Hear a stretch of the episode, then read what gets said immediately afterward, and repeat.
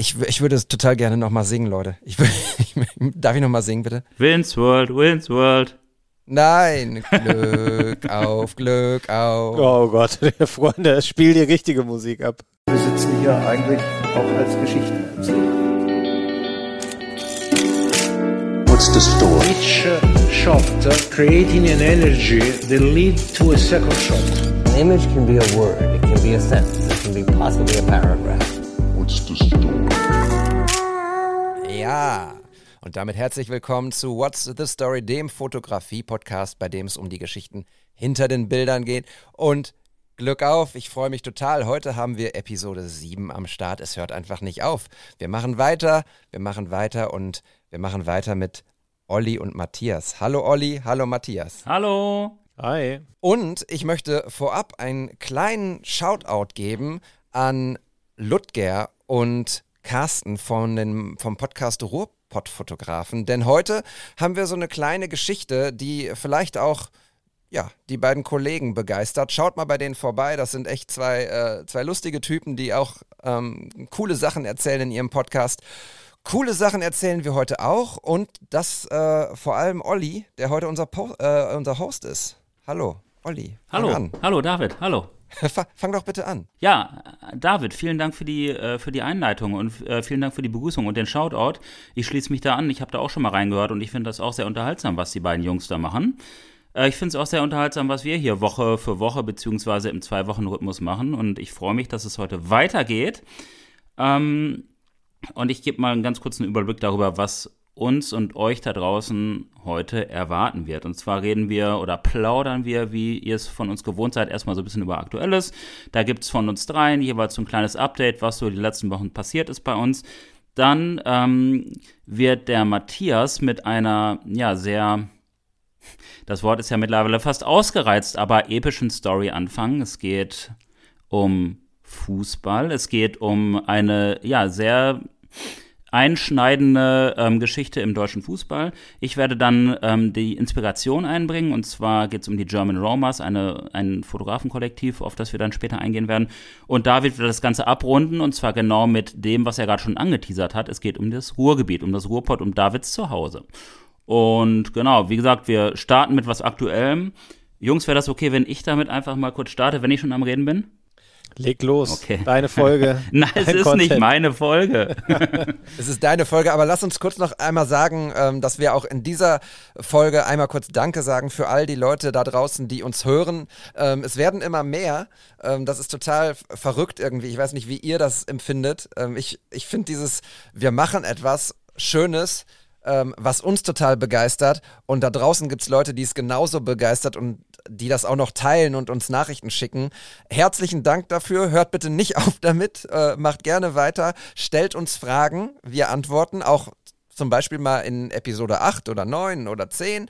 Und ähm, ja, guckt euch unsere Instagram-Seiten an und wenn ihr da bestimmte Geschichten ähm, hören wollt zu den Fotos, dann äh, lasst uns das bitte gerne wissen. Dann ähm, fühlen wir uns geehrt, euch die zu kredenzen. Und jetzt habe ich so viel geredet. Olli, ich wollte das gar nicht. Mach du doch bitte. Ach, das ist ja unser aller Podcast hier. Der Podcast gehört uns dreien und euch da draußen, uns allen. Das ist so ein, so ein Stück äh, Fotografie, ähm, Geplaudere, finde ich, was uns allen gehört. Insofern, David, alles cool. Ähm, Aktuelles. Genau, ich bin immer noch relativ geflasht von so einem ähm, YouTube-Projekt, das ich zusammen mit meinem Kumpel Vitali ähm, angegangen bin. Und zwar, viele von euch kennen Vitali ja. Wir haben ihn ja auch schon das eine oder andere Mal hier zur Sprache gebracht. Er hat einen YouTube-Kanal, den er schon ganz viele Jahre bespielt und ganz viele YouTube-Tutorials, Fototutorials dort anbietet. Und ähm, Vitali hat sich gedacht, er würde auch gerne mal andere Fotografen und deren Workflow vorstellen. Und in dem Zusammenhang ist er auf mich zugekommen, hat gefragt, ob ich nicht vielleicht mal so ein bisschen zeigen möchte, wie ich eigentlich Menschen fotografiere. Ist natürlich total schwer, das Ganze in 20, 30 Minuten oder wie lange auch immer runterzubrechen, aber man kann es zumindest versuchen. Und dann haben wir gemeinsam mit Loredana, die ich ja in letzter Zeit auch häufiger fotografiert habe, ähm, in Bielefeld in dem Stadtgasthaus, was eine unfassbare Location ist, ähm, geshootet. Ich habe so ein bisschen was zu meinem Equipment erzählt und ähm, Vitali hat total klasse gefilmt. Wir hatten auch super Wetter. Da kam dann kam so Gegenlicht ins Fenster rein und mit der Leica M10 und dem Vogtländer gab es dann diesen legendären roten Lensflare. Ähm, ich kann nur jedem empfehlen, tatsächlich sich das. Was lachst du da? Der da reingeschossen hat. Der da reingeschossen kam, genau. So, wenn ihr unsere Folgen alle gehört habt, dann wisst ihr genau, worauf sich das bezieht. Schöne Grüße gehen raus an Vince. Und ähm, der, die kamen da so reingeschossen und ich war total perplex und irgendwie auch ja einfach nur begeistert. Und, ähm, ich bin auch total begeistert, wie schnell und wie dynamisch Vitali dieses Video dann auch geschnitten hat. Also ich habe es mir inzwischen, glaube ich, dreimal angeschaut, auch wirklich auf dem großen Fernseher, weil ich es einfach cool finde, ähm, wie der das macht, wie der das filmt. Das sieht so ein bisschen aus wie Netflix und ja, ich kann es nur jemandem her ans Herz legen. Ich bin auch ein bisschen stolz drauf, weil wir da zu dritt echt ein schönes ähm, Paket geschnürt haben, wo auch echt viel Content drin steckt. Ja, ähm, das ist das eine. Und wenn wir schon mal bei Vitali sind, bei meinem Freund Vitali, dann würde ich noch einmal gerne auf das Buch, was ich gestern das erste Mal in Händen hielt, eingehen. Das heißt, ähm, ja, Portraits on Location. Und ähm, ja, es geht halt wirklich um äh, Vitalis kompletten Fotografie-Workflow draußen Fotos machen. Vitali macht überwiegend draußen Fotos und ist so ein Tausendsasser. Der macht überall Fotos und überall werden die cool. Und ja, da hat er wirklich von der Picke auf äh, beschrieben, wie das Ganze so läuft. Wirklich Technik, ähm, Ausstattung, verschiedene Lichtformen, verschiedene Settings, Umgang mit Models und so weiter. Ich habe die große Ehre, auch einen Gastbeitrag dort schreiben oder ähm, ja hinzufügen zu dürfen. Da geht's dann, wie sollte es auch anders sein, um Fotografie auf der Straße, Straßengesichter, Street Faces heißt es dort, glaube ich. Ich ähm, habe das Buch jetzt schon wirklich mal gescannt und ähm, mir einige Kapitel durchgelesen und ich bin wirklich begeistert. Da steckt so viel drin. Es kostet 29,90 oder so. Ist jeden Cent wert, ist noch viel, viel mehr wert. Ich kann es jedem empfehlen der mit der People-Fotografie sich beschäftigen möchte. Wer anfängt oder auch schon fortgeschritten ist, da ist ultra viel Content drin. Und wir verlosen ja auch eins hier. Wie genau? Ja, ja, ja, ja. Du kannst, ich weiß, dürfen wir auch mitmachen? Dürft ihr auch mitmachen, Jungs? Ich glaube, der, das ist ausgeschlossen, oder? Also ich kaufe mir auf jeden Fall eins, So. denn gute Arbeit muss bezahlt werden. Ist auch so, ne? Also das kann ich voll verstehen und macht das auf jeden Fall. Mm, Wir verlosen eins. Ich habe vom Verlag habe ich äh, zwei bekommen zum Verlosen. Eins werde ich äh, über den Podcast verlosen, eins über meinen ähm, Instagram, über meinen privaten Instagram-Kanal. Und wie wir das Ganze machen, werdet ihr dann ja im Laufe der nächsten Tage, denke ich mal, sehen. Das wird über einen Beitrag laufen und ähm, ja, aber das wird, wird, wird, werdet ihr sehen, wenn ihr uns folgt, dann ja, habt ihr Chancen, dieses Buch zu gewinnen. Mit Widmung übrigens.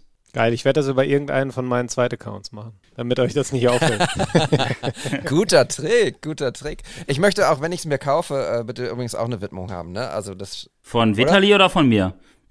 von euch beiden und von allen eigentlich. Und von, Wir- von Matthias möchte ich auch was drin stehen haben, bitte.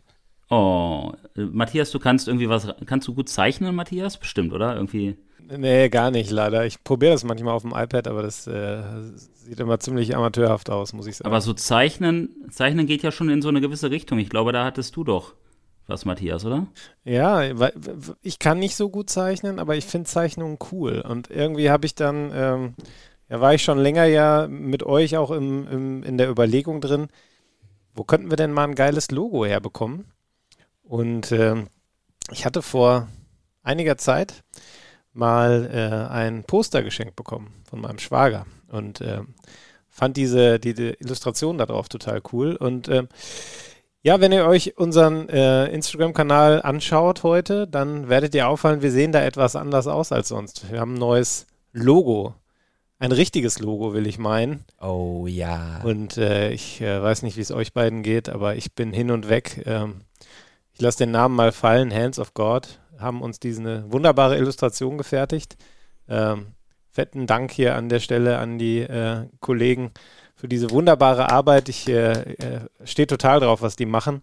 Die machen halt total viel im Fußballbereich äh, und äh, haben da, was weiß ich, äh, alle möglichen Topstars schon illustriert und hey, jetzt auch uns drei. das finde ich allein schon cool und ja, ich finde es sieht super aus und bin total happy damit. Was ich halt mega finde, ich habe dann, ich kannte sie tatsächlich vorher gar nicht, ähm, habe dann mal draufgeschaut und habe äh, so ein bisschen durchgescrollt und was die ja total gut machen, die, also ich verstehe das so, dass die Fotos ähm, quasi ja in eine Grafik umwandeln, sag ich jetzt mal, und das Ganze ähm, so ein bisschen der Details berauben, aber genau so viel stehen lassen, dass man ganz eindeutig erkennt, wer es ist. Und sowas finde ich irgendwie spannend. Also, dass man eigentlich gar nicht so viele Informationen braucht, um eindeutig zuordnen zu können, um wen es sich da handelt. Ich habe da gerade zum Beispiel Andre Agassi vor Augen, weil die machen ja auch durchaus andere Sportler. Und Agassi war halt auch so einer der Helden meiner Jugend. Und ja, so, so eine Aufschlagpose und ich glaube Stirnband, lange Haare, Körperhaltung und da war sofort klar, da musste man gar nicht nachdenken. Es ist Andre Agassi und ja, die haben halt ein super Gespür dafür, wie man, also was die charakteristischen Posen oder Bewegungen von bestimmten Stars sind. Und ich finde, uns haben sie auch echt gut getroffen. Ja, absolut. Äh, ich kannte sie tatsächlich vorher auch und habe es total gefeiert, was die gemacht haben und habe neulich ganz neidisch auf äh, das Profil eines Freundes von mir geguckt. Äh, Kuppi, der ist äh, Social Media Chef beim SV Werder Bremen, übrigens auch ein Kind aus dem Ruhrgebiet. Und der hat tatsächlich auch so ein, ähm, ja, so ein Bild von sich von den Hands of God. Und ich hatte ihn dann mal gefragt, wie er da dran gekommen ist und ähm, habe mir dann die Geschichte erzählt und ich habe immer gedacht, Mensch, irgendwie, eigentlich musst du das auch haben, weil das ist so geil. Ich feiere das so dermaßen und ähm, dass wir das jetzt auch haben, ich finde das so super gut und freue mich echt wie Bolle. Ähm, das sieht einfach richtig, richtig schön aus. Shoutout an die Hands of God. Checkt die mal aus bei Instagram. Die machen großartige Arbeit. All ihre Sachen kann man dort ähm, in einem Store, in einem verlinkten Store auch kaufen äh, für an die Wand. Und das solltet ihr machen. Hängt euch Sachen an die Wand. Schöne Sachen. Ja, generell sollte man ja immer seine Bilder printen. Ich finde, das kann man auch nicht oft genug sagen. Ähm, druckt die Bilder aus, sie machen sich sehr gut an der Wand, sie äh, bekommen nochmal eine ganz andere Dimension. Ähm, ja. David, hast du auch noch was Aktuelles? Du, bei dir ist doch auch immer eine Menge los da im, im Ruhrpott. Hast du, Oh ja. hast du noch was, was du uns, ähm, was du uns erzählen magst? Ich wollte gerade sagen, beichten magst, aber äh, vielleicht oder kredenzen magst.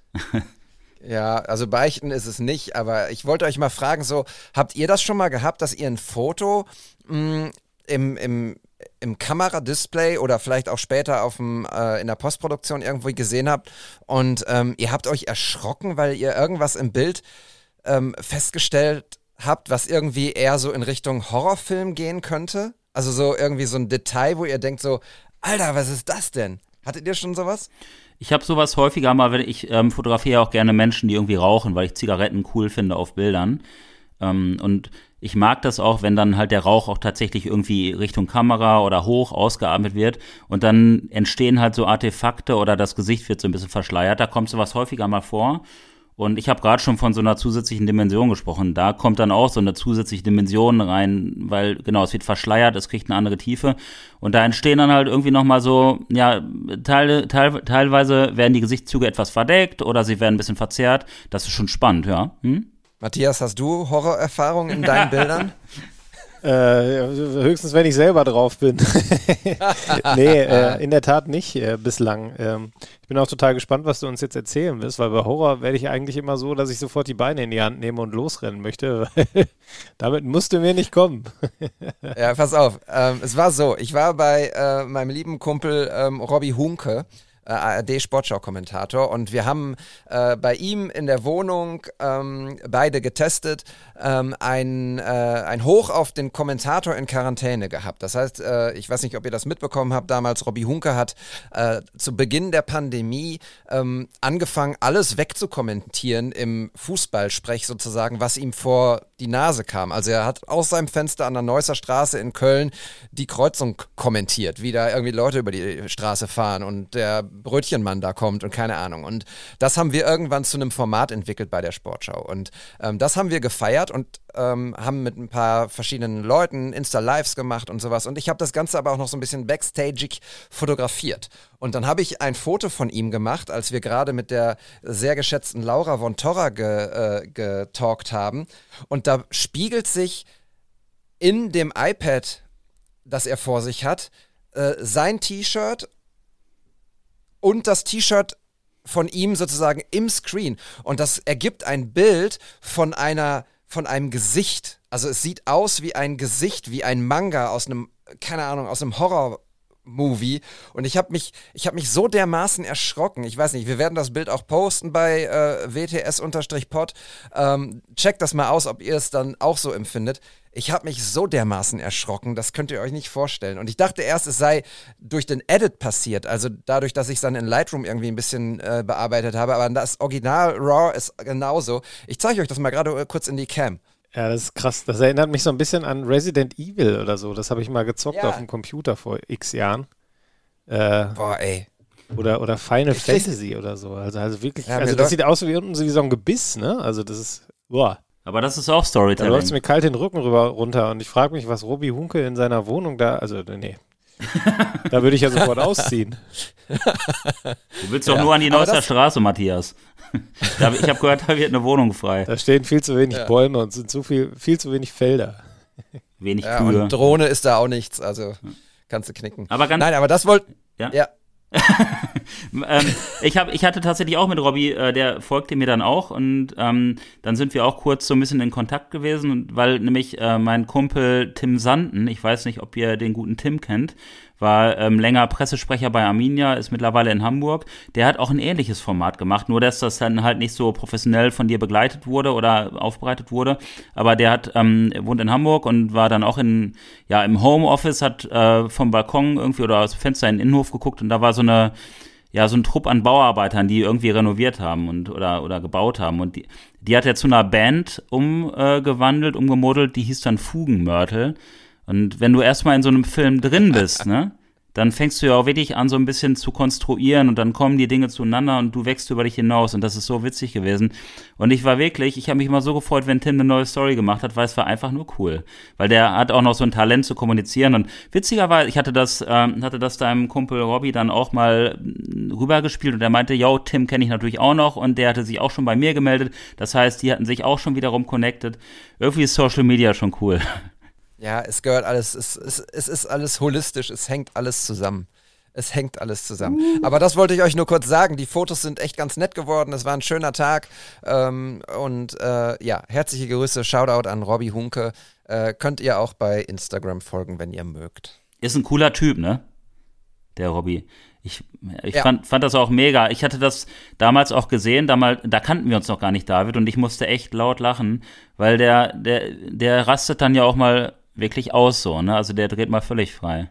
Ja, also was der alles da kommentiert hat, der hat den Schornsteinfeger kommentiert, der hat irgendwie, äh, wir haben äh, im Nachbarsgarten von ihm ähm, fuhr so, ein- so ein äh, Rasenmäher-Roboter und äh, den hat er, den hat er kommentiert, wie der, da lag dann auch ein Ball und äh, das, also es war wirklich skurril. Das war übrigens eine Folge, in der Mats Hummels auch mitgespielt hat. Wir haben dann immer äh, so ähm, äh, Cameo-Auftritte gehabt, wo dann irgendwelche ähm, ähm, bekannten Sportler, Prominente, wie auch immer, äh, am Start waren. Unter anderem Gündogan, Mats Hummels, ähm, Kevin Trapp hatten wir dabei, Luke Mockridge und so. Das war echt eine ganz, ganz coole Nummer. Claudio Pizarro und ähm, ja, hat mega Spaß gemacht. Also äh, Du hast ja auch mit coolen Leuten zu tun in deinem Job, das muss ich echt mal sagen. Claudio Pizarro würde ich auch gerne mal treffen. Also, falls der uns hört, was ich nicht glaube, ähm, aber du hattest doch hier von deinem Werder-Homie erzählt, der könnte doch vielleicht an Claudio Pizarro mal irgendwie, vielleicht kriegen wir den auch mal in den WTS-Podcast. Vielleicht macht er auch. Fotos, ne? Ich kann mich an eins erinnern, es gab mal eins, wo er mit so einer, mit so einer Dose im Pool lag. Das hat, gab ein bisschen Ja. Bei Werder.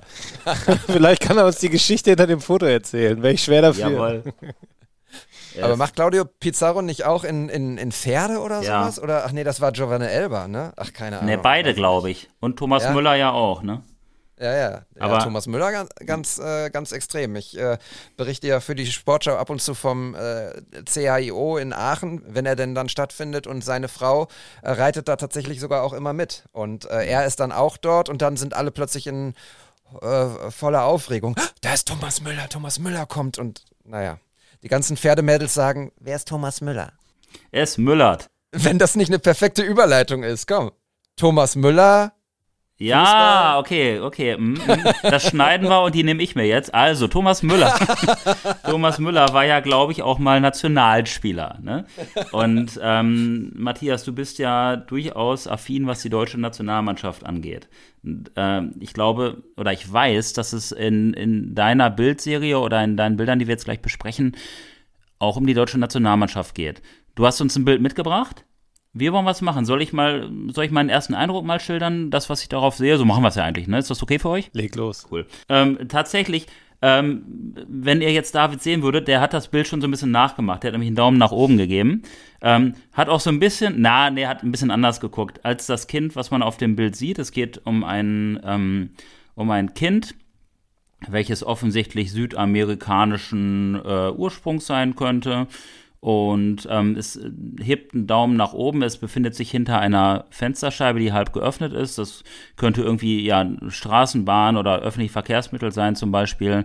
Ähm, der Frame ist so gesetzt, ähm, dass man halt nicht genau sieht, wozu es gehört. Es ist ähm, ja ziemlich eng geschnitten. Ähm, es ist ein Porträt. Äh, die Augen sind ganz klar. Das eine Auge ist hinter der Scheibe, das andere neben der Scheibe, also an der Öffnung. Und das Kind guckt so ein bisschen, da gibt es so ein Wort für, wo ich mich immer verspreche, so ein bisschen paralysiert. So, so ein bisschen oder fasziniert, gebannt auf irgendetwas. Auf jeden Fall ähm, erzählt es eine Story, das steht mal fest. Da ist eine Spiegelung auch noch in der Scheibe drin. Ich finde so wie cool das Bild, weil ich ja auch Menschenfotografie auch in fernen Ländern mag. So viel erstmal dazu. Ja, ich finde es auch total ein richtig, richtig schönes äh, Foto, was, was man sich auf jeden Fall an die Wand hängen sollte, wenn man es gemacht hat. Ähm, und ja, also du hast es sehr schön beschrieben. Was ich noch ergänzen würde, ist, ich finde es total faszinierend, weil ähm, äh, dieser Junge hat ähm, enorm weiche Gesichtszüge, sehr gepflegte Augenbrauen. Also es ist einfach ein sehr, sehr, sehr äh, äh, hübscher kleiner Junge. Ich finde es total faszinierend. Ich habe sehr rangezoomt. Ich kann es leider nicht erkennen, was sich in seinen Augen widerspiegelt. Das, das wüsste ich gerne. Das, das habe ich jetzt schon ein paar Mal versucht, irgendwie äh, herauszufinden. Ähm, und ich finde die Farben, also den Edit, den ähm, Matthias da draufgelegt hat, finde ich total schön, weil der genau irgendwie in, in, in die brasilianische Stimmung passt, die ich empfinde, wenn ich an Brasilien denke.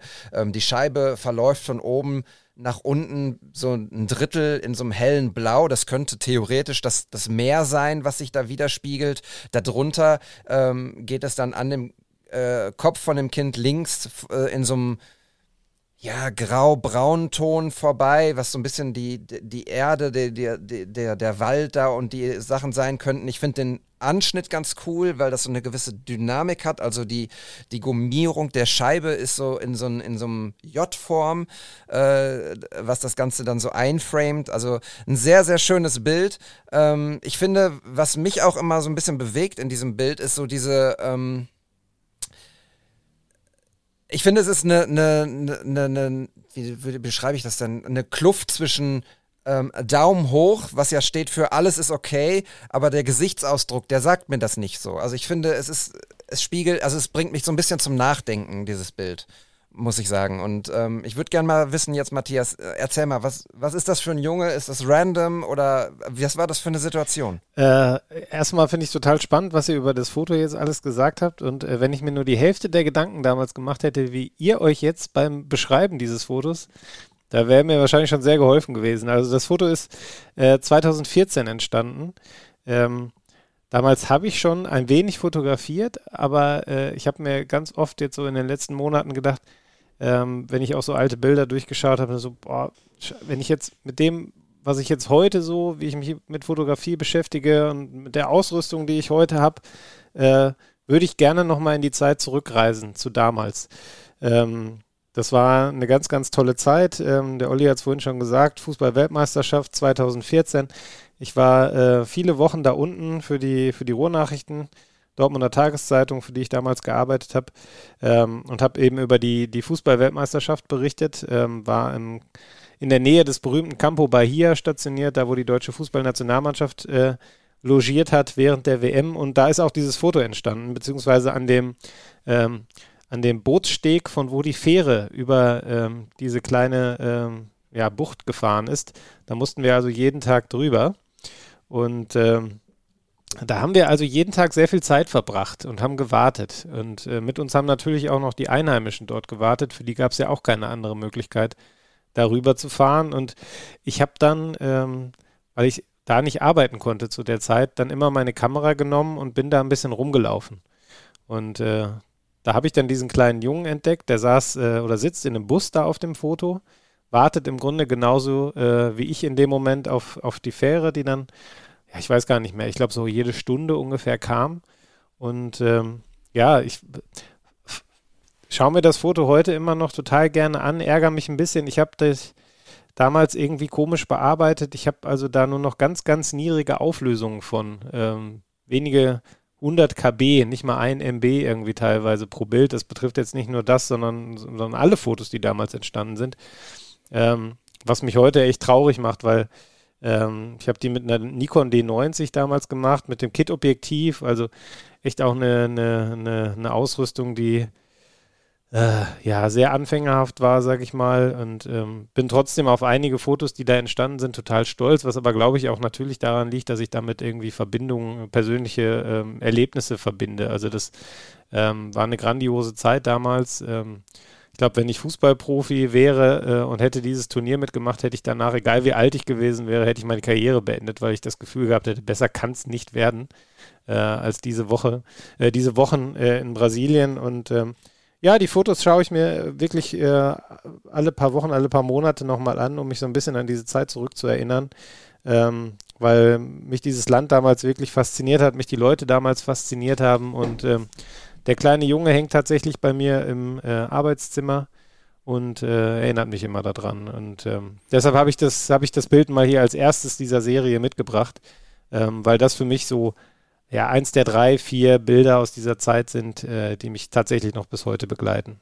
Ja, ich finde, das hat einen hohen emotionalen Wert, das Bild. David, du hast es ähm, super cool beschrieben mit dieser Diskrepanz zwischen Daumen hoch und dem Gesichtsausdruck. Matthias, vielen Dank, dass du uns jetzt auch so diese ganzen ähm, Rahmeninformationen gegeben hast. Ich ist natürlich immer super spannend, in welchem Zusammenhang das Bild gemacht wurde. WM 2014 ist ja einfach nur krass. Würde ich auch gerne gleich nochmal wissen, ähm, wo du denn da überhaupt so alles dabei warst, bei welchen Spielen. Ähm, vielleicht kannst du uns da gleich nochmal ein bisschen was zu erzählen. Ich bin mir auch relativ sicher, dass unsere Hörer das gerne wissen würden oder erfahren würden. Äh, was, was ich halt bei solchen Bildern auch immer spannend finde, ich denke dann ganz oft darüber nach, ich meine, das ist jetzt so sieben Jahre her oder so, ne? Ähm, was macht dieser Junge wohl heute? Weil äh, die Leben gehen ja weiter. Unsere, wir werden alle irgendwie älter, wir sammeln Erfahrungen, wir werden sozialisiert und so weiter. Wir gehen Beziehungen ein, Beziehungen gehen wieder auseinander. Und ähm, was hat dieser Junge wohl in der Zwischenzeit alles erlebt? Und mich äh, toucht sowas extrem und ich fotografiere ja viele Menschen auf meinen Reisen und eine sehr gute Freundin von mir meinte mal oder wollte mal so ein Buch, auch irgendwie so ein fiktives Buch darüber schreiben wie ein Fotograf. Und ich glaube, sie hatte so ein bisschen mich auch vor Augen, ähm, halt Menschen in der Welt fotografiert und dann irgendwann versucht, diese Menschen wiederzutreffen. Und ja, mich berührt das sehr. Und ich habe auch schon überlegt, wenn dieser ganze Corona-Bullshit, sorry, wenn ich das immer so nenne, aber das ist so das einzige Wort, was mir dazu einfällt, ähm, vorbei ist, dass ich wirklich mal zum Beispiel nach Madrid ähm, wieder reise. Da habe ich mal jemanden fotografiert. Das war so ein Auftakt zu so einer Fotoserie. Das Foto ist eins meiner Lieblingsfotos, einfach nur ein Porträt. Ähm, und den mal suche mit einem Bild. Weil die sind ja noch vielleicht da. Oder vielleicht kann mir jemand sagen, wo der jetzt ist oder was der jetzt macht oder so. Das, ich finde das total cool, so also Spurensuche zu betreiben. Leute anhand äh, von Bildern in irgendwelchen Ländern zu suchen. Das äh, schaffst du ja auch, sie zu finden, auf jeden Fall, ne? Warum? Ich erinnere da an unsere, an, an deine Thailand-Geschichte. Ach, so, ja. Ja, oder, ja, genau. Wobei das ja sehr eng zeitlich getaktet war, so, ne? Also in der ja, Zwischenzeit ist zwar ein bisschen was passiert, aber der Busfahrer ist jetzt nicht signifikant älter geworden. Aber ich weiß, was du meinst. Also äh, total spannend. Ähm, äh, vielleicht auch ja, äh, klingt für mich jetzt tatsächlich irgendwie ein bisschen melodramatisch, weil, also ich hätte Angst, zu viel Traurigkeit zu erfahren. Ja, aber das ist, muss es ja gar nicht. Es kann ja auch total, der kann ja vielleicht auch geheiratet haben mittlerweile, ne? Oder einen Schulabschluss äh, gemacht haben oder so, ne? Also das ist ja total offen wie ein offenes Buch einfach. Aber ich weiß auch, was du meinst, David. Oft assoziiert man ja auch solche Erlebnisse damit. Ich muss auch gerade an so einen Film denken. Ich habe den, den Titel vergessen. Ähm, da geht es auch so ein bisschen darum, dass irgendwie so, so jemand die Erde rettet und auf einen anderen Planeten und die Zeit vergeht viel schneller und seine, seine Kinder versuchen sich dann zu ihm zu schalten und es passiert super viel und er kommt dann irgendwann wieder und seine Tochter ist schon ganz alt und er immer noch im gleichen Alter. Wir können das mal in die Shownotes packen, welcher Film ich das ist. Interstellar so, ist halt sehr, von Christopher Ja, genau, richtig. Und äh, ich fand das so dramatisch, wie, wie sein Sohn dann halt irgendwie total euphorisch berichtet, ich habe jemanden kennengelernt und ey, so ich bin so glücklich, Papa, und äh, wenn du das sehen könntest, vielleicht siehst du das. Und dann kurz danach, weil seine Zeit halt viel schneller ähm, läuft, ähm, ja, wir haben uns getrennt und irgendwie ist alles scheiße. Und so, das sind so die Wellen, die das Leben so mit sich bringt. Sorry, wenn das jetzt gerade hier so ein bisschen ausufert. Nein, ist ja so. Ist, äh, ist auch so. Ist, und ich, ich finde ähm, find den Gedanken total schön. Also ähm, vor allem, wenn man da so optimistisch reingeht. Und das sollte man ja auch. So bist du ja auch und so sind wir eigentlich ja auch. Ähm, insofern ähm, finde ich diesen Gedanken sehr, sehr schön, Leute wiederzufinden, die man irgendwann mal ähm, fotografiert hat und zu denen man vielleicht dann auch eine, eine sehr kurze, minimale Connection hatte, einen kurzen Teil seines Lebens mit denen teilen durfte, äh, wissentlich oder nicht wissentlich. Ja, und ich glaube, das Foto, ähm, das Foto von dem kleinen Jungen funktioniert auch deshalb für mich so gut als Erinnerung, weil ähm, das, was Olli und was auch du, David, zu dem, zu dem Gesichtsausdruck dieses Jungen gesagt habt und der Geste, das ist auch letztlich das, was ich aus Brasilien mitgenommen habe, dieser Zwiespalt. Ähm, auf der einen Seite total lebensbejahende, fröhliche Menschen, äh, auf der anderen Seite aber auch krasse Armut, ähm, einfach ganz andere Lebensverhältnisse, als wir sie hier kennen. Äh, und es war damals natürlich dann schon ein bisschen skurril, ähm, wenn dann ähm, ja so ein Trupp äh, Deutscher und ich glaube die Schweizer waren noch bei uns in der Gegend, ich glaube noch eine dritte Mannschaft, ähm, dann in diese in diese diese Welt da einfällt, ähm, die sonst eigentlich relativ wenig, sage ich mal, mit Touristen besiedelt ist, äh, zumindest nicht in der Masse.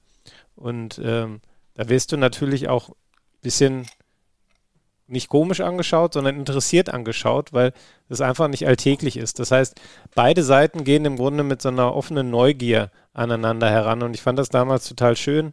Ähm, ich habe auch im Vorfeld immer Horrorgeschichten gehört, ähm, wie gefährlich ist es in Brasilien äh, rumzulaufen und dass man aufpassen muss, äh, dass man seine Wertsachen nicht zeigt, dass man die Kamera immer schön versteckt und so. Und ich habe das äh, während dieser Zeit, und da muss man dann immer sagen, okay, es ist WM, die werden auch darauf achten, dass da alles friedlich bleibt, dass da solche Geschichten keine Überhand nehmen. Ich habe das aber nie so empfunden, egal wo ich war, ob äh, das jetzt ähm, da oben äh, Porto Seguro war oder ob es in den großen Städten war, ähm, wo ich dann eben auch in den Wochen war. Ähm, das war für mich nie ein Thema. Vielleicht war ich naiv in dem Moment, ähm, das einzige Mal, wo ich äh, abgezockt wurde, äh, das ist uns erst später aufgefallen und ähm, das war in einem, in einem Restaurant und ähm, das hat uns nicht wehgetan finanziell und ähm, war im Grunde ein lustiger Abend, der dann nochmal eine besondere Pointe bekommen hat. Ähm, da ging es um wenige Euro und äh, der, der Typ, der Kellner damals, äh, hat das auf so charmante Art und Weise gemacht, die uns dann eben erst äh, irgendwie aufgefallen ist, als wir aus dem Laden raus waren dass ich gedacht habe, hey, der hat es schon fast verdient mit der Masche. Wie denn? ähm, ja, es ging, also der, der, Kollege, mit dem ich da war, äh, ich trinke ja keinen Alkohol, aber der hat ähm, dann zum Essen irgendwie ein, zwei brasilianische Bier getrunken und der hatte so ein, ähm, der hat die, die, die Flaschen immer gebracht an den Tisch und hat dann eingegossen und hat dann immer gesagt, er wird die Flasche jetzt dann ähm, wieder zurückbringen, damit die kühl bleibt. Und er nimmt dann immer die gleiche Flasche und füllt auf. Und hatte dann aber immer so ein, ja, so eine Art Thermoskanne um die Flasche drum. Das heißt, man sah nicht, wie viel da jetzt eigentlich noch drin ist. Und mein Kumpel dachte irgendwie, ja, ich habe ja jetzt äh, drei Gläser Bier getrunken, warum habe ich jetzt hier drei riesengroße Flaschen abgerechnet? Und er hat aber dadurch, dass man eben nicht sehen konnte, wie viel da drin ist, immer so getan, als wäre die Flasche dann leer gewesen. Und äh, da, da ging es wirklich um Euros, ne? Aber äh, das war witzig, wie der das gemacht hat. Und äh, ja, wie gesagt, das war das Einzige, wo ich äh, mich ein bisschen betuppt gefühlt habe. Ja, und äh, also indem du sagst betuckt, ähm, merkt man ja schon, dass es dann auch eher wie eher so eine Kleinigkeit ist und vielleicht konnte der dann meinetwegen seiner Familie dadurch irgendwie was Schönes kaufen. Ich weiß es nicht, ne? Es tut dir, tut uns an der Stelle nicht weh und irgendwie ist es, ist es fast eine Anekdote. Total, absolut. Und ähm, nochmal, das war das war eine unvergessene Zeit. Ich habe euch noch ein paar Fotos mitgeschickt. Ich würde eigentlich ganz gerne noch mal, mal einhaken. Ja, hak ein, darf. hak ein, komm. Ähm, und zwar hast du gerade von so einer gewissen Naivität ähm, gesprochen, äh, mit der du an die Situation herangegangen bist. Und ich glaube, die, die ist teilweise auch, ähm, die würde ich sehr positiv belegt sehen. Also ich äh, würde, ich gehe auch gern eher naiv auf Reisen und informiere mich auch gar nicht zu sehr darüber, was andere Leute behaupten, wie gefährlich es irgendwo sei. Wenn ich vor Ort bin, dann spreche ich natürlich mit den Locals, was sind so eher No-Go-Areas, ähm, was sind Geflogenheiten, an die man sich halten sollte. Generell sollten wir immer mit Respekt vor Kulturen halt ähm, in andere Länder kommen, auch in andere Städte generell natürlich, ist ja klar. Und wenn man das beherzigt, ich meine, ich war fünf Wochen in Kolumbien, ich hatte immer meine Sony A7 III offen dabei und ich hatte nicht eine Situation, wo ich, ähm, wo es irgendwie gefährlich wurde, zumindest für mich gefühlt. Es hat nie jemand versucht, mir die wegzunehmen. Klar wurde man vielleicht auch manchmal beäugt, keine Frage, aber das passiert einem ja in, wahrscheinlich sogar bei dir ähm, auf dem Acker, wenn man irgendwie aber aus anderen Gründen. ja. ja, jedenfalls möchte ich sagen, ähm, dass man sich nicht unbedingt einreden lassen sollte, dass es irgendwo sehr gefährlich ist und ähm, dass man da auf keinen Fall hinreisen kann. Am Ende des Tages sind das alles Menschen, die da sind. Und ähm, das darf man nie vergessen. Klar sind es bestimmt auch welche, die auch hin und wieder in Notsituationen sind oder äh, die vielleicht auch irgendwie einen anderen, anderen Hintergrund haben als einer selber.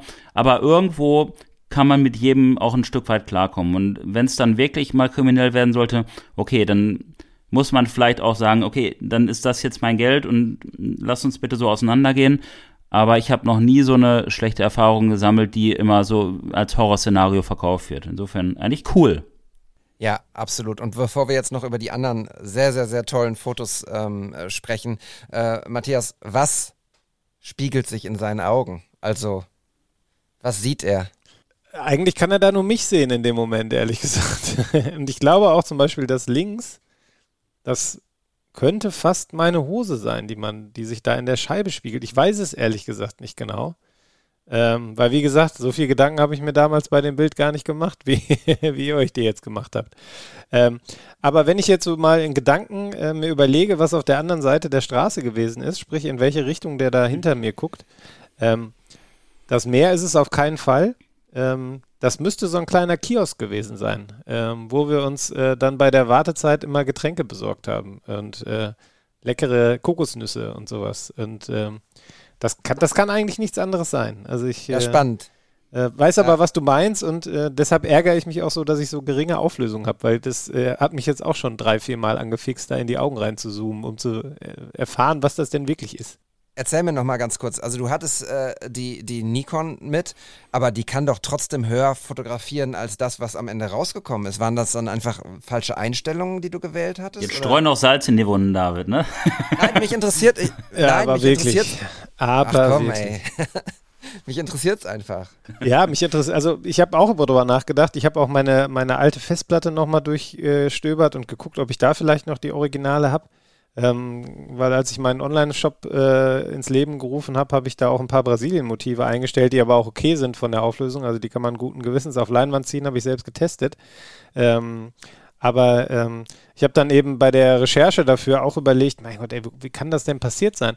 Und die einzige Erklärung, die ich hatte, ist, ich habe mir die Bilder damals von der Kamera gezogen und habe die dann, ich glaube, damals in Photoshop bearbeitet, wirklich so ganz minimal. Das, was mir damals äh, der Fotograf der Zeitung, bei der ich gearbeitet habe, beigebracht hat. Äh, Shoutout an Dieter Menn, ist auch bei Instagram, folgt ihm mal.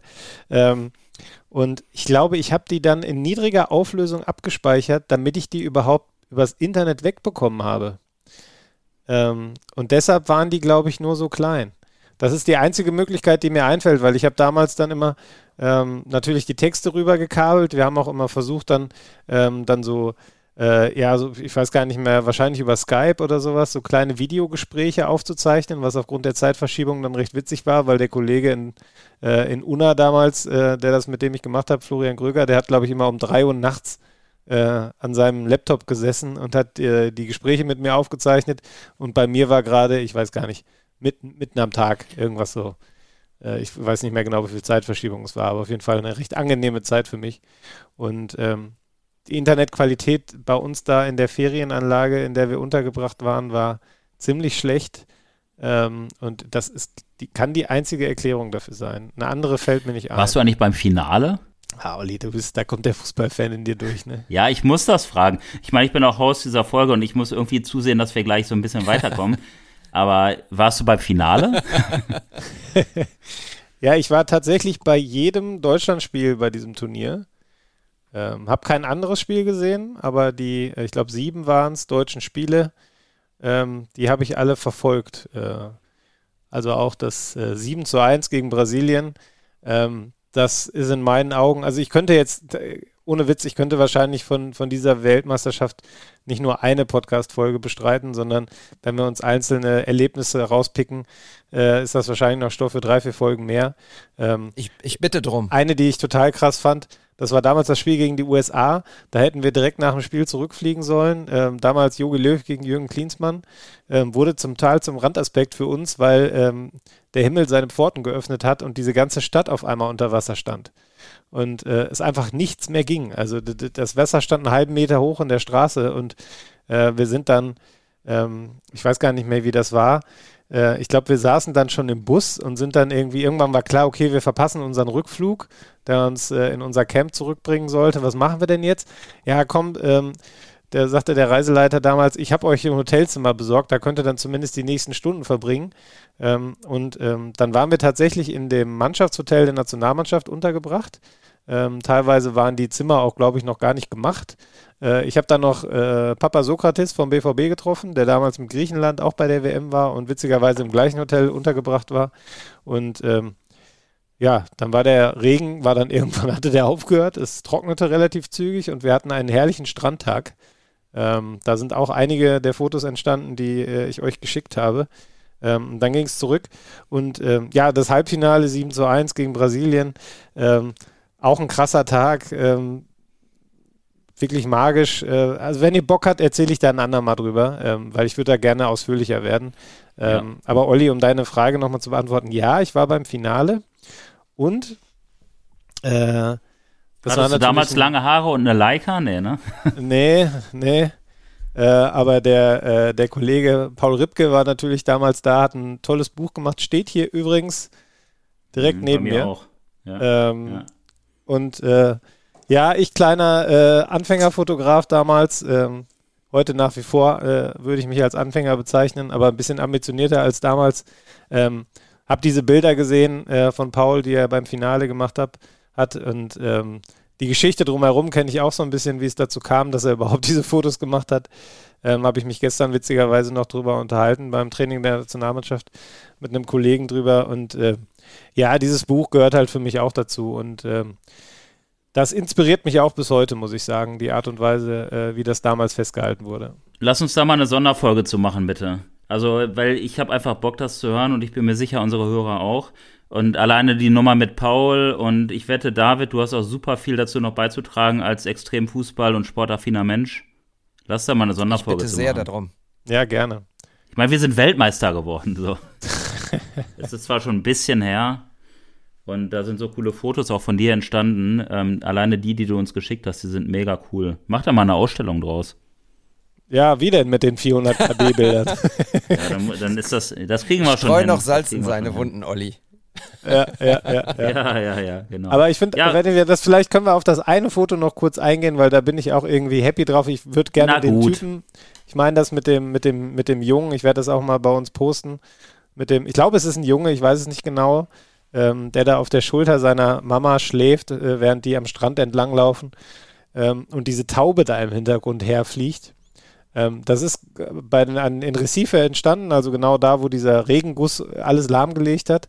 Ähm, und ähm, ich weiß gar nicht, wie mir das gelungen ist, ehrlich gesagt. Totaler Glücksschuss. Und ich habe dann nachher, ich habe halt Serienbildaufnahme gemacht, ähm, ähm, weil ich die, weil ich die, die, die, die Mutter mit ihrem Kind schon so cool fand. Und äh, guck dann mir, nachdem ich die Bilder gemacht habe, gucke ich die dann so durch und denke so, ey, diese Taube. Das ist ja krass. Und äh, ja, ich liebe das Foto total. Ich würde gerne diesen Typen da hinten in Badehose irgendwie wegretuschieren. Der stört so ein bisschen. Ähm, aber ja, das, äh, das Bild hängt unter dem, unter dem Jungen, den wir gerade besprochen haben. Ähm, ist für mich auch irgendwie eine schöne Erinnerung auch an diesen Tag und äh, diese Zeit damals. Und heute habe ich ja selber Kinder, damals hatte ich noch keine und ähm, das toucht mich dann ehrlich gesagt noch ein bisschen mehr, diese, diese Kinder ja. dazu. Ich beschreibe das Bild einfach mal für all die, die das ähm, hören wollen und erst dann später sich anschauen wollen. Also äh, eine Mutter im, im Vordergrund vom Rücken, äh, man sieht in ihren Rücken und auf ihrer Schulter, auf ihrer linken Schulter schläft ein, ein äh, kleines Kind. Ich würde sagen, nicht älter als ein Jahr vielleicht, wahrscheinlich jünger. Um, vor links neben ihr läuft wahrscheinlich ihre Tochter in einem, in einem roten äh, Mini-Kleidchen Und ähm, das ist am Strand. Im Hintergrund sieht man die ähm, durchaus aufgewühlten Wellen. Also das zeigt so noch das Wetter, was da war am, am Tag zuvor. Und ähm, in der Mitte sehr unscharf, ich schätze mal so 10, 15 Meter entfernt, näher am Wasser, läuft so ein Typ mit tätowiertem Arm und äh, einem Tattoo auf dem Rücken in schwarzer Badehose. Und über dem Kopf des Mädels und dem tätowierten Typen fliegt, und das ist wirklich die Frage, ist das eine Taube oder ist das eine Möwe? Weil als ich das Bild zum ersten Mal gesehen habe, habe ich gedacht, Erst habe ich gedacht, das ist ein Stockfoto. So, okay, jemand sucht Friedenstaube Brasilien oder sowas. Dann habe ich gedacht, das kann ja nicht sein, das muss ja eine Möwe sein. Aber ich habe auch reingezoomt und habe, also ich würde auch eher fast schon Taube tippen, aber ich, ich bin mir nicht sicher. Und dieses Bild hat so viele Elemente, ich weiß gar nicht, wo man zuerst hingucken soll und was man am interessantesten finden soll. Und logischerweise auch als Papa äh, komme ich immer wieder zurück auf, den, auf das schlafende Kind auf der, auf der Schulter, weil es einfach so äh, peaceful und, und, und ähm, so voller Vertrauen ist. Ähm, aber dieses Bild ist einfach echt so auf so ganz viel, es hat so viele Ebenen und man weiß gar nicht genau, welche man zuerst äh, ähm, wahrnehmen soll. Ja, total. Das würde, also auf Neudeutsch oder könnte man das ja auch irgendwie als Wimmelbild beschreiben ähm, weil da einfach so viel drauf passiert. Ne? Und ich, also mich machen diese Bilder alle emotional, weil da ist ein Ozean, das ist offensichtlich ein fernes Land und andere Menschen und Kulturen. Ich habe einfach da Bock zu verreisen. Ähm, es geht jetzt ein bisschen weiter mit einem mit meinem Input, wenn das für euch okay ist, Jungs, oder habt ihr habt ihr noch was zu ergänzen? Wir gehen jetzt nämlich zurück nach Deutschland. Und zwar ähm, mit äh, dem Fotografenkollektiv German Romers ähm, das ist, ja, wie ich gerade schon gesagt habe, ein Fotografenkollektiv, wo sich mehrere äh, deutsche Fotografen zusammengetan haben. Der ein oder andere von euch wird es sicherlich kennen. Ähm, unter dem Namen German Romers betreiben sie unter anderem eine, einen Instagram-Account, wo sie ja Landschaftsbilder und Videos aus Deutschland posten. Und ja, wenn man da so durchscrollt durch diesen Instagram-Account, da fällt einem auf, dass sie alle erstmal echt episch sind. Ne? Also alle äh, durch ähm, ganz besondere Perspektiven, Lichtsituationen, Settings gekennzeichnet.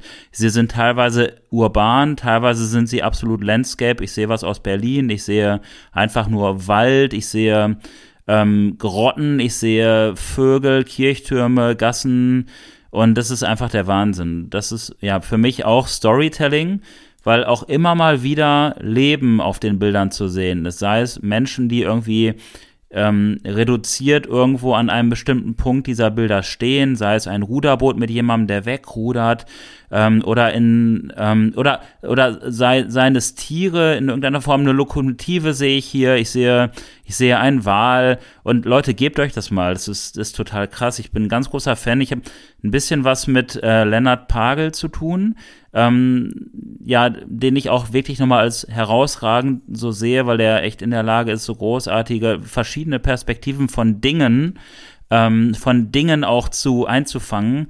Äh, die Seite lohnt sich auch total und ähm, ich würde, ähm, bevor ich es gerne gleich mit euch dann halt auch noch mal so ein bisschen weiter differenziere, auch noch einmal ähm, es gibt, es gibt so ein Bildband von Dumont, heißt es, glaube ich. Ähm, die, äh, da steht, die German Romers sind ein Zusammenschluss aus 14 Fotografen. Die Kernidee der Gruppe, das Potenzial der besten deutschen Outdoor-Fotografen auf Instagram bündeln, auf die atemberaubende Natur Deutschlands aufmerksam machen, einen Ort für Inspiration, Austausch und Community schaffen.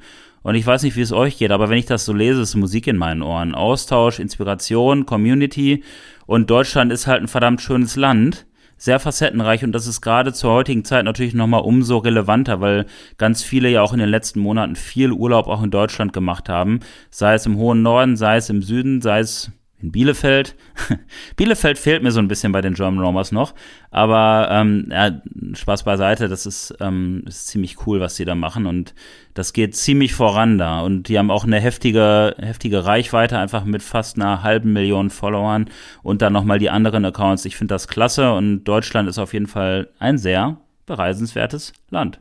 Ja, du hast äh, sehr viel äh, gesagt und äh, dem ist fast eigentlich nichts mehr hinzuzufügen äh, an, an der Stelle. Hast du sehr schön um und beschrieben. Ähm, ich äh, würde German Romers einmal kurz noch über, äh, übersetzen. Das sind ja äh, Deutschland-Wanderer sozusagen. Und ähm, du hast ja Storytelling angesprochen. Der ganze Account ist im Prinzip ein Storytelling. Also im Prinzip ist die Botschaft so, Leute, ihr müsst nicht weit reisen, um geile Orte zu, zu sehen, um, um tolle Landschaften zu haben, um geile Fotos zu machen. Da müsst ihr nicht unbedingt immer zu, ähm, keine Ahnung, äh, dem Bergsee in Italien fahren oder äh, in die Wüste von, von Nevada, äh, sondern wir haben auch geile Sachen hier, ähm, hier in diesem Land. Und das finde ich einfach eine, eine total schöne, einen total schönen Ansatz. Ähm, denn das stimmt einfach, ne? Also man muss nicht weit reisen, um tolle Landschaften zu sehen. Äh, man kann nach Frontenberg fahren, äh, um, um tolle Bäume zu fotografieren. Man kann nach Bielefeld fahren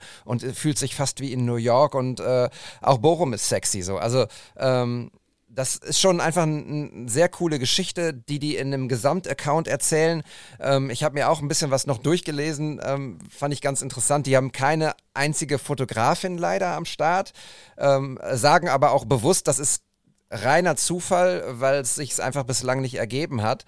Ähm, ich finde Kollekt diesen Kollektivgedanken einfach super spannend und super toll, weil äh, der Output, den die generieren und das, was sie dann am Ende über diesen ähm, German Romers Kanal zeigen, ist einfach wirklich pure Inspiration und total, total wunderbar, weil eben auch ähm, unique. Absolut, ich kann da nichts zufügen, ähm, außer dass ich äh, froh bin, dass wir mal drüber gesprochen haben, weil ich hab, bin da noch nicht so tief reingetaucht, ehrlich gesagt, in den Account. Ich folge dem auch und bin immer wieder total begeistert von den Fotos und hatte aber irgendwie gedacht, das, das, das können doch nicht nur eine Handvoll Leute sein. 14 hast du jetzt gesagt, glaube ich, sind es. Ähm, ja. Weil das einfach so dermaßen starker Content ist und ich dann dachte, das, das muss irgendwie, das müssen Tausende sein, die da irgendwie, wo sie sich das Beste rauspicken und ähm, ja, kann man, glaube ich, nicht hoch genug werten, was die da machen, was die da leisten, was die raushauen. Ähm, und ich schaue mir das total, äh, also jetzt in den letzten Tagen oder Wochen habe ich mir das sehr gerne angeschaut, weil die auch unheimlich äh, coole äh, Luftbilder haben und ähm, ich dann immer schaue, wie kann ich möglicherweise meine Drohne mal einsetzen. Ähm, und das ist aber wirklich nur ja ein, ein, absoluter Teilaspekt und eine Teilfacette von den Aufnahmen, die die da haben. Also das ist so vielfältig und äh, immer auf so einem absolut hohen Niveau. Äh, echt beeindruckend. Vielen Dank, dass du uns die hier mit reingebracht hast, Olli. Ja, voll gerne. Ey, ganz kurz, gerne. Matthias, ne? gibt es ein Update zu deiner Drohne? Äh, nee, ähm, die guckt mich immer ah. noch traurig an. Ich habe den, äh, den Schein habe ich ausgedruckt, aber ich habe sie nicht weggeschickt und ärgere mich jetzt im Rückblick ein bisschen darüber, weil die letzten zwei Wochen ich nicht, bin ich nicht geflogen, weil ich nicht dazu gekommen bin. Und das wäre eigentlich dann, ja, hätte ich es einfach mal in der Zeit weggeschickt, dann hätte ich jetzt wieder eine schöne reparierte Drohne. So habe ich jetzt noch eine kleine hässliche oder man könnte auch sagen eine kleine Drohne mit Charakter und sie tut es ja auch noch. Jetzt nochmal zurück zu den German Romers. Ähm, ich finde es auch faszinierend, dass das in Anführungsstrichen nur 14 Leute sind. Aber wenn natürlich 14 sehr hochtalentierte, motivierte Leute da am Start sind, die das auch hauptberuflich machen und die nur am Reisen sind und am Content erstellen, dann kannst du natürlich eine Menge reißen. Ne? Und ähm, der Vorteil von so einem relativ exklusiven Kreis, wie ich es jetzt mal nennen würde, ist natürlich, dass du dich auf eine Bildsprache wirklich einigen kannst. Dass es dann nicht ähm, zu sehr ausreißt, was Bildsprache angeht. Klar ist irgendwie jedes Bild anders, aber irgendwo merkt man ja schon, dass da so ein roter Faden drin dass es alle drin ist, dass es irgendwie alles relativ episch. Das, das Licht ist äh, immer spannend. Es hat, ähm, hat viele Linien auch drin und es ist immer was ganz Besonderes so. Ne? Und ich glaube, dass wir da, das kann man sich schon zunutze machen, dass man ein etwas kleinerer Kreis ist, um da auch noch mehr in eine Richtung irgendwie zu arbeiten. Also ich finde es richtig cool und ähm, das sind halt auch so Bilder, das hatte ich auch neulich noch zu einem Kumpel gesagt. Ich gucke mir die an und es tut einfach gut. So, das ist so ein bisschen Balsam für die Seele und es beruhigt mich auch so ein bisschen, weil ich bin ja jemand, wie ihr wisst, der auch von Fernweh getrieben ist und ich, ja, ich kann es eigentlich kaum erwarten, auch meine Freunde im Ausland wieder zu besuchen. Das macht mich wirklich sehr emotional. Deswegen hat mich auch gerade deine Geschichte gerade sehr berührt, Matthias. Ähm, hat man vielleicht gemerkt. Und ähm, aber wenn ich das sehe, dann merke ich, okay, ich kann ja auch in Deutschland, je nachdem, was da jetzt gerade Corona-technisch möglich ist, da würde ich jetzt ungern ins Detail gehen, weil das ja irgendwie auch sich täglich ändert. Aber da geht auch voll viel. Und manchmal ist man ja einfach befangen, was so sein eigenes angeht, ne? So, man will immer ins Ausland und dabei vergisst man manchmal, was man vor der Haustür hat. Zum Beispiel haben wir hier um die Ecke die sogenannten Extern Steine. Ich weiß nicht, Jungs, kennt ihr die? Ja. Schon mal gehört? Ja. Und da könnten wir ja zum Beispiel, wenn wir uns mal treffen, auch mal einen Ausflug hinmachen. Weil so Kombination aus People-Fotografie und so eine, so eine tolle Landschaft, das sieht halt aus wie Irland oder so, ne? Oder wie Schottland. Und das sieht man halt manchmal gar nicht. Und das ist schade. Und ähm, dafür kann dieser Account total gut sensibilisieren, weil das, da, ich glaube, die externen Steine sind da teilweise auch dabei. Und wenn du die mit einer Drohne und dann von vorne, von hinten und dann vielleicht nochmal so, so einen bestimmten Ausschnitt noch und irgendwie Details noch, dann kannst du eine mega geile Bildserie daraus kreieren. Ja, ich finde, das äh, hast du sehr schön gesagt, dass man, ähm, da sind wir dann wieder beim Punkt Inspiration und beim Punkt rausgehen und beim Punkt machen. Ähm, man muss nicht in die Ferne schweifen, wenn man irgendwie geile Landschaftsfotos machen möchte. Ähm, also einfach rausgehen, die Augen offen halten, auch mal umdrehen, in den Rückspiegel gucken. David äh, hat es vorgemacht bei seiner allerersten Geschichte, die er hier erzählt hat, ähm, vom Chemnader See, glaube ich, damals, ähm, wo er einfach einen U-Turn gemacht hat. Ähm, es gibt, also gerade in der Ecke, wo wir wohnen, ähm, also jetzt Ruhrgebiet und Bielefeld zähle ich jetzt mal noch so, zwar nicht Ruhrgebiet, aber ist erreichbar, sage ich mal. Mit dem Auto kann man da gut hinfahren. Ähm, wir haben hier so viel in der Umgebung ähm, an vielfältigen Möglichkeiten. Wir können ähm, Street fotografieren in der Stadt, wir können Industrie fotografieren, wir können aber auch raus ins Grüne. Ähm, das ist ähm, eigentlich ein Paradies, wenn man Fotos machen möchte. Und ich versuche das auch oder ich nutze das auch, glaube ich, bislang nicht ansatzweise aus, was wir hier für Möglichkeiten haben, habe mir das aber fürs äh, für den Frühling und den Sommer fest vorgenommen. Ja, super. Äh, und ich finde, da müssen wir auch nochmal, wir haben, glaube ich, in vor der vorletzte Folge irgendwie auch mal über Insta-Repeat gesprochen, über immer wieder dieselben Orte, immer wieder auch dieselben Einstellungen, Perspektiven, Blickwinkel. Wir haben hier auch die Möglichkeit, in noch einem nicht so Instagrammable äh, ähm, äh, Bereich äh, Fotos zu machen und uns selber geile Perspektiven zu erarbeiten, sie festzustellen äh, und sie zu zeigen, sie zu präsentieren. Also ähm, wir sind nicht hier der Lago Maggiore, aber wir sind der Chemnader See. So. Und das ist auch geil. ja, ist doch so. Ja. Und äh, ja. deshalb, also äh, hier gibt es einfach viel zu entdecken und ehrlich gesagt, bei euch da draußen, egal ob ihr jetzt in Ahaus sitzt oder in, äh, äh, keine Ahnung, Wanne Eickel, ähm, geht raus und versucht mit offenen Augen äh, in Frames wie Olli immer so schön sagt, ähm, die Gegend aufzusaugen, mal stehen zu bleiben, mal in die Knie zu gehen, mal nach oben zu gucken und dann irgendwie neue, ja, neue Frames zu entdecken, neue Perspektiven zu entdecken und dann die Kamera draufhalten und schöne Fotos machen. Ja, total. Also dem ist im Grunde nichts hinzuzufügen. Was, was, was ich mir noch gut vorstellen könnte, wir sind ja auch im Social Media aktiv und Social hat ja viel mit Sozial zu tun. Vielleicht können wir ja mal eine kleine Sammlung starten an äh, möglichen Ausflugsorten oder Highlights so in eurer Umgebung. Ich weiß nicht, wo ihr uns überall hört, aber David, wir kriegen da doch bestimmt mal irgendwie so einen Fragesticker hin oder so oder eine Story, wo wir mal so eine Sammlung machen, die wir dann für alle zur Verfügung stellen, damit wir so ein kleines, auch so ein kleines Kollektiv schaffen, wo man dann geile Fotos machen kann. Weil manchmal weiß man einfach gar nicht, dass es vor der eigenen Haustür mega cool ist. Ja, voll gut. Super Idee.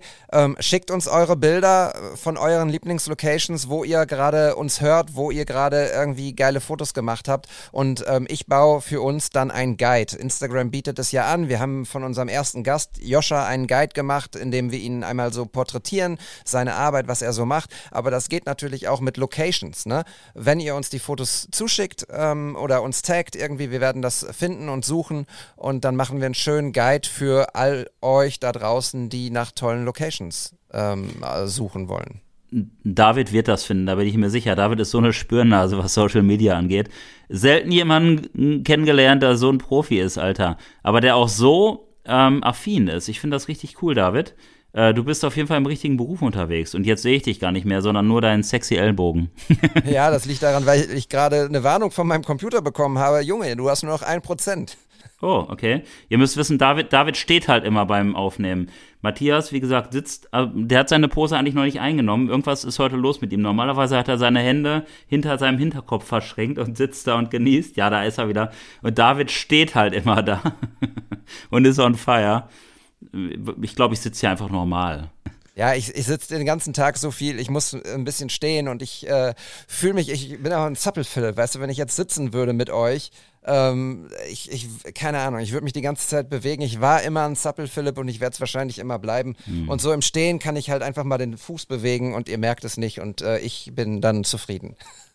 Du hast auf jeden Fall eine elegante Hüfte. Einen guten Hüftschwung hast du, das steht mal fest. Oh Mann.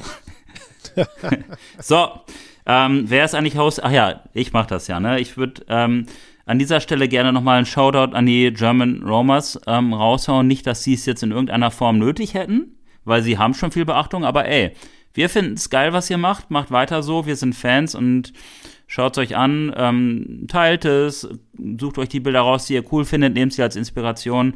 Und ich kann auch echt nochmal sagen, das sind coole Jungs. Wie gesagt, ich kenne kenn den Lennart ein bisschen und der ist auch so offen und freundlich und wissbegierig. Das sind wirklich Menschen, die sich dahinter ver verbergen und nicht irgendwie nur in Anführungsstrichen Influencer, die unnahbar sind. Das sind Leute, die Bock haben zu fotografieren. Mega. Okay. Dann würde ich sagen, gehen wir zum, zum, zum nächsten Block dieser Folge. Dieser, wie ich finde, wieder richtig coolen Folge. Macht richtig Spaß mit euch, Jungs. Ja, super. Finde ich auch. Und ich finde auch, es wurde jetzt mal Zeit. Also mir kamen diese zwei Wochen zwischen der letzten und der jetzigen Folge total lang vor. Ich weiß nicht, wie es Ja. euch geht, aber ich, ich war jetzt auch wirklich heiß drauf zu machen, weil ich dachte, ey, was ist los? Das kann doch nicht sein. Wir müssen wieder ran. Ja, ja, ja, voll. ähm, wie nennen wir es nochmal immer? Äh, David, wie, wie nennst du es immer? Ähm, Recording Day, Game Day? Game Day. Ach so, du meinst den, äh, den Nowitzki. Ja, ja. Guess what day it is? Guess what day it is? Ich liebe diesen Clip, ne? Mach den nochmal in die Story. Wir dürfen es ja, ne? Wir dürfen es. Wir dürfen es. Ähm, ja, guess what day it is? It is ähm, Ruhrpott Day. Ähm, David ist so ein richtiger Vollblut, Vollblut-Ruhrpottler. David, ähm, du hast uns auch eine Bildserie wieder mitgebracht, wo ich auch direkt wieder deinen Bildstil so raussehe irgendwie. Das ist, ist mega, was du, was du uns da zur Verfügung stellst. Ich, oder Matthias, fang du doch mal an. Ich fange mal an. Ähm, und ich fange jetzt mal mit dem, mit dem einen ersten Bild an, sage ich mal. Wir sprechen bestimmt gleich auch noch über die anderen. Ähm, aber das finde ich so krass, weil ich, ich sehe das und ich weiß, wo es ist. Ich weiß zwar nicht 100% den Ort, aber ich weiß, es ist eine Zeche. Ähm, da steht also ein Typ äh, im Zentrum des Bilds von unten fotografiert, ähm, in so einer klassischen Bergmann-Kluft, wie man sie heute leider nicht mehr sieht, zumindest nicht mehr alltäglich, weil es gibt meines Wissens nach in Ruhr, im Ruhrgebiet keine aktive Zeche mehr. Ähm, aber trotzdem kennt man, wenn man hier aufgewachsen ist, dieses Outfit, man weiß sofort, was man damit verbindet. Ähm, es ist eine total spannende Perspektive. Ich habe gerade schon gesagt, von unten fotografiert und dadurch, dass es von unten fotografiert ist, sieht man den Hintergrund in, extrem gut. Da hängen, ähm, ja, ich sag jetzt mal Wäschekörbe. Ich weiß leider nicht den Fachbegriff dafür. Den gibt es garantiert und ich werde jetzt ähm, vermutlich von dem einen oder anderen böse Briefe bekommen, wie ich das denn nicht wissen kann, äh, wo ich doch in Essen groß geworden bin. Also, da hängen die Wäschekörbe der Bergmänner oben an der Decke. Ähm, man sieht links und rechts ähm, die Umkleidestellen. Ähm, es ist ein super Kontrast zwischen ähm, hell im unteren Bilddrittel und relativ dunkel im oberen Bereich, ähm, aufgebrochen durch, durch äh, ja, so Leuchtröhren äh, an, diesen, an diesen Bänken. Ähm, tolle Perspektive, ein toller Raum auch, wo das fotografiert ist. Und ähm, was ich auch total, ähm, ja, was mich so reinzieht in das Bild, ist dieser, dieser Typ, dieser Bergmann. Der schaut nämlich so von oben auf mich runter. Man muss so ein bisschen reinzoomen, um zu sehen, dass die Augen überhaupt offen sind. Die sind so ein bisschen zu einem Schlitz, weil er natürlich auch von der Blickrichtung nach unten schaut. Und ähm, der wirkt halt riesengroß durch die Perspektive und fast so ein bisschen einschüchternd. Und äh, ja, mega cooles Bild. Ähm, wenn ich noch Platz hätte hier, ich würde es mir aufhängen, glaube ich. Ja, wollte ich gerade sagen, das ist auf jeden Fall auch ein Bild für die Wand. Und ähm, es ist auch ein geiler Kontrast im Grunde zu dem Bild, das du mitgebracht hast, Matthias, weil es einfach mal irgendwie, es ist halt viel weitwinkliger fotografiert, es ist so eine komplett andere Szenerie, aber gleichzeitig ist es halt auch wirklich so, eine, so ein Mensch, der was aussagt. Aber ganz anders fotografiert. Da sieht man mal wieder, wie facettenreich die People-Fotografie ist. Was ich mega cool finde bei dem Bild, ja, äh, mein Kumpel Akku, ähm, Akku-Sepp nennt sowas äh, gerne Hero-Shot.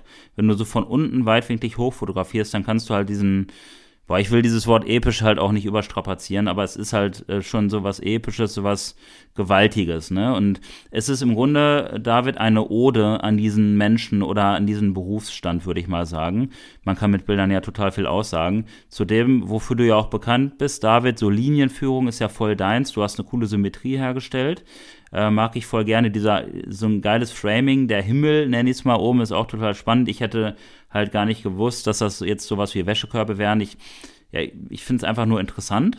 Und es hat was von einem Film einfach. Es hat was Filmisches. Und in dem Moment, wo etwas filmisch wird, ist da ja auch eine Story dahinter. Es gibt doch diesen Film mit Tom Cruise. Der ist schon total alt. Da wird äh, auch so geswiped. Äh, wisst ihr zu welch, welchen ich meine? Nicht Blade Runner. Blade, das hat so ein bisschen was von Blade Runner irgendwie. Das würde Vitali sagen. Bei dem ist immer ganz, ganz schnell etwas bei Blade Runner, wenn etwas futuristisch aussieht. Aber damals mit Tom Cruise, da hat er angefangen zu swipen und damals gab es das noch gar nicht. Wie hieß dieser Film nochmal? Wisst ihr das? Keine Ahnung. Keine Ahnung. Ähm, ja, ich, ich finde Minority Report? Nee, aber sowas ähnliches. Ich finde das mal raus. Ähm, aber auf jeden Fall geiles Bild. David, erzähl mal ein bisschen was dazu. Ja, ich muss jetzt aufpassen, dass ich nicht zu sentimental werde. Ähm, äh, vielleicht fange ich an mit, äh, mit der Tatsache, dass das der Kauenhimmel ist. Also Himmel war schon nicht ganz äh, verkehrt und wir befinden uns hier in der Weißkaue, also in der, ähm, in der Umkleidekabine sozusagen der Bergleute, wo die Alltagswäsche hängt und die wurde immer in Körben unter den Himmel gezogen. Es gibt dann noch die Schwarzkaue, da ähm, wurden dann die, die Arbeitsklamotten, also die Kluft, die dreckige Kluft äh, unter den Himmel gezogen. Also Weißkaue, Schwarzkaue und dazwischen dann die Duschräume. Und das Bild ist eben in, äh, in, der, ähm, in der Weißkaue entstanden und es war tatsächlich am allerletzten Tag der Zeche Prosper Haniel, die letzte Zeche in Bottrop, die fürs Ruhrgebiet ähm, aktiv war. Äh, es war der allerletzte Tag, an dem, äh, an dem Kohle gefördert wurde. Und ich durfte diesen Tag ähm, für WDR 2 als ähm, Insta-Storyteller begleiten und war dann morgens um, ich glaube, 3 Uhr äh, zum ersten Schichtwechsel dort am Start. Es war sehr früh, wie die Zeit schon sagt, aber ich war so aufgeregt und so glücklich und, und, und ja, ich kann es überwältigt, glaube ich, war so auch das, das, das Gefühl, was ich dauernd hatte von diesem Moment dort. Ne? Ich war mit der ähm, wunderbaren Sabine Heinrich vor Ort und im ganzen Team von WDR 2. Die haben also auch von, von dort live gesendet und ich habe ähm, das Ganze dort, äh, den letzten Schichtwechsel ähm, für Instagram festgehalten. Und ja, an diesem Tag waren die Bergleute, die sind ja auch äh, ähm, echte Typen so, die haben das gar nicht so richtig emotional wahrgenommen, auf jeden Fall nicht alle. Viele waren auch abgeklärt, aber ähm, hin und wieder kamen auch irgendwie so Leute da, die, wenn man mit denen gesprochen haben, da, da floss dann auch schon das ein oder andere Tränchen irgendwie und ähm, ja, es, es war halt wirklich ein, ein, gefühltes Ende von, von einem ganz wichtigen Zeitalter. Ähm, des Ruhrgebiets, Deutschlands und Europas. Und ähm, dieser Typ, er, äh, ich habe ihn dann irgendwann angefragt, äh, ob er nicht Bock hat, ähm, ob ich nicht ein, zwei Fotos mit ihm machen könnte. Und wir sind dann eben so ein bisschen durch die Zeche dort gelaufen. Schacht 2 war das, glaube ich, und ähm, haben ein paar Fotos gemacht. Ich werde noch ein paar andere Fotos ähm, bei Instagram posten, vielleicht einfach über die Tage mal verteilt, ähm, dass ihr da mal ein bisschen was sehen könnt. Und ja, äh, ich habe das auch bewusst so gewählt, dieses Foto und auch diese Perspektive, weil es mir so wichtig war, diesen Menschen so darzustellen, wie ich das empfinde, nämlich als super wichtig. Ähm, Hero Shot trifft es einfach sehr gut. Ne? Also ähm, ich, ich wollte es bewusst so haben, dass er so ein bisschen so eine dominante Stellung einnimmt, so ein bisschen von oben runterguckend, gar nicht arrogant oder sowas, sondern einfach nur wichtig. Und ja, das war ein, ein toller Tag, äh, ein aber auch sehr trauriger Tag. Ähm, ich war froh, dass ich am nächsten Tag, das war Ende Dezember 2018, ähm, dass ich am nächsten Tag direkt in Urlaub gefahren bin, weil ähm, ich hatte schon einen ziemlichen Kloß im Hals auch den ganzen Tag, muss ich sagen. Ja, und ich finde das ja so krass, sorry, ähm, äh, ich weiß gar nicht, Olli, wie es dir geht, weil du ja ähm, keine Wurzeln hier im Ruhrgebiet hast, ähm, ob es dir auch so geht. Ich habe ja ein eher ambivalentes äh, eine ambivalente Einstellung zu Kohle an sich. Also ich bin natürlich mit Blick auf den Planeten heilfroh, dass wir da rausgehen und äh, da kann es mir im Grunde auch nicht schnell genug gehen, dass wir andere Mittel und Wege finden, um Energie zu erzeugen. Und ähm, unter dem Aspekt ist Kohle natürlich eigentlich eine Katastrophe. Auf der anderen Seite ist es aber ähm, so viel, steckt das so viel in dieser Region, in der ich aufgewachsen bin. Ähm, die Brüder meiner Oma äh, waren selber unter Tage äh, lange Zeit lang. Die hatten noch richtig klassisch in Recklinghausen damals ähm, so einen Kohlenkeller, ähm, wo die Kohle noch äh, alle paar Wochen mal angeliefert wurde und äh, ja, wo man teilweise pechschwarz dann unten aus dem Raum wieder rauskam. Ähm, das gehört halt einfach dazu, landschaftlich, aber irgendwie auch oder vor allem auch ideell und ähm, ja, das äh, dann nochmal hier zu sehen, ähm, ich kann da total verstehen, dass du sagst, dass du dass du da ein Stück weit traurig warst damals, weil ähm, das schon, glaube ich, hier für die Region ein ziemlich einschneidendes Erlebnis war. Ja, ich kann, ich kann das auch voll verstehen. Ich bin auch jemand, der sich mit so etwas auch total gut identifizieren kann, da auch eine Empathie für die Menschen hat, weil ich mich ja auch an Dinge anknüpfe und, und, und auch reinfühle. Und deswegen kann ich euch super verstehen. Das ist richtig, ich komme nicht aus dem Ruhrgebiet, aber David, du hast es auf jeden Fall geschafft, mit deinen Bildern da so eine ähm, Identifikation herzustellen. Er sieht auf jeden Fall nicht arrogant aus. Das wollte ich als erstes nochmal sagen, weil er ja auch die Arme so halt hängen hat. Würde er jetzt, ähm, würde er jetzt vielleicht versetzte ähm, Beine haben und so ein bisschen die Hüfte nach vorne und die Arme verschränkt und die Brust rausgeschwellt, dann wäre das vielleicht was anderes aber das ist ja bewusst nicht so. Er sieht unaufgeregt und so ein bisschen überlegen aus, so wie es beschreiben. Ähm, also souverän, also, ja. Genau, souverän und ein bisschen über den Dingen stehend. Er hat es irgendwie im Griff so. Und äh, das hast du super gemacht oder das habt ihr total gut äh, hinbekommen zu transportieren. Und ich möchte nochmal auf dieses Thema, auf dieses, ist heute irgendwie eine emotionale Folge, ähm, äh, auf, was du gerade angeschnitten hast, Matthias, mit dem, dass da so eine Generation auch zu Ende geht. Ich kann das voll verstehen und gleichzeitig, glaube ich, ist es einfach so ein Stück weit auch die Evolution. Also es ist ambivalent, aber es bilden sich nun mal neue Generationen dann auch heraus und äh, neue mm, Energiegewinnungsmethoden. Darum wird sich dann auch ein Hype und eine Generation bilden. Und irgendwie ist es aber total schön, dass gerade durch solche Bilder und Fotos und Erinnerungen, dass diese, dieser Kult auch immer erhalten bleibt. Der wird immer in unseren Herzen auch bleiben. Und ich finde es total cool, dass da nicht nur ähm, Kohle äh, gefördert wurde und Energie gewonnen wurde, sondern dass da einfach auch Menschen äh, sich mit identifiziert haben, dass dort Schicksale geschehen sind. Da haben sich bestimmt auch Leute kennengelernt, die auf ewig befreundet sind und, und, und. Und ich kriege gerade eine Gänsehaut, weil egal was so passiert, es sind immer Menschen mit am Werk und Menschen dabei und es werden Beziehungen geknüpft und das ist einfach so toll.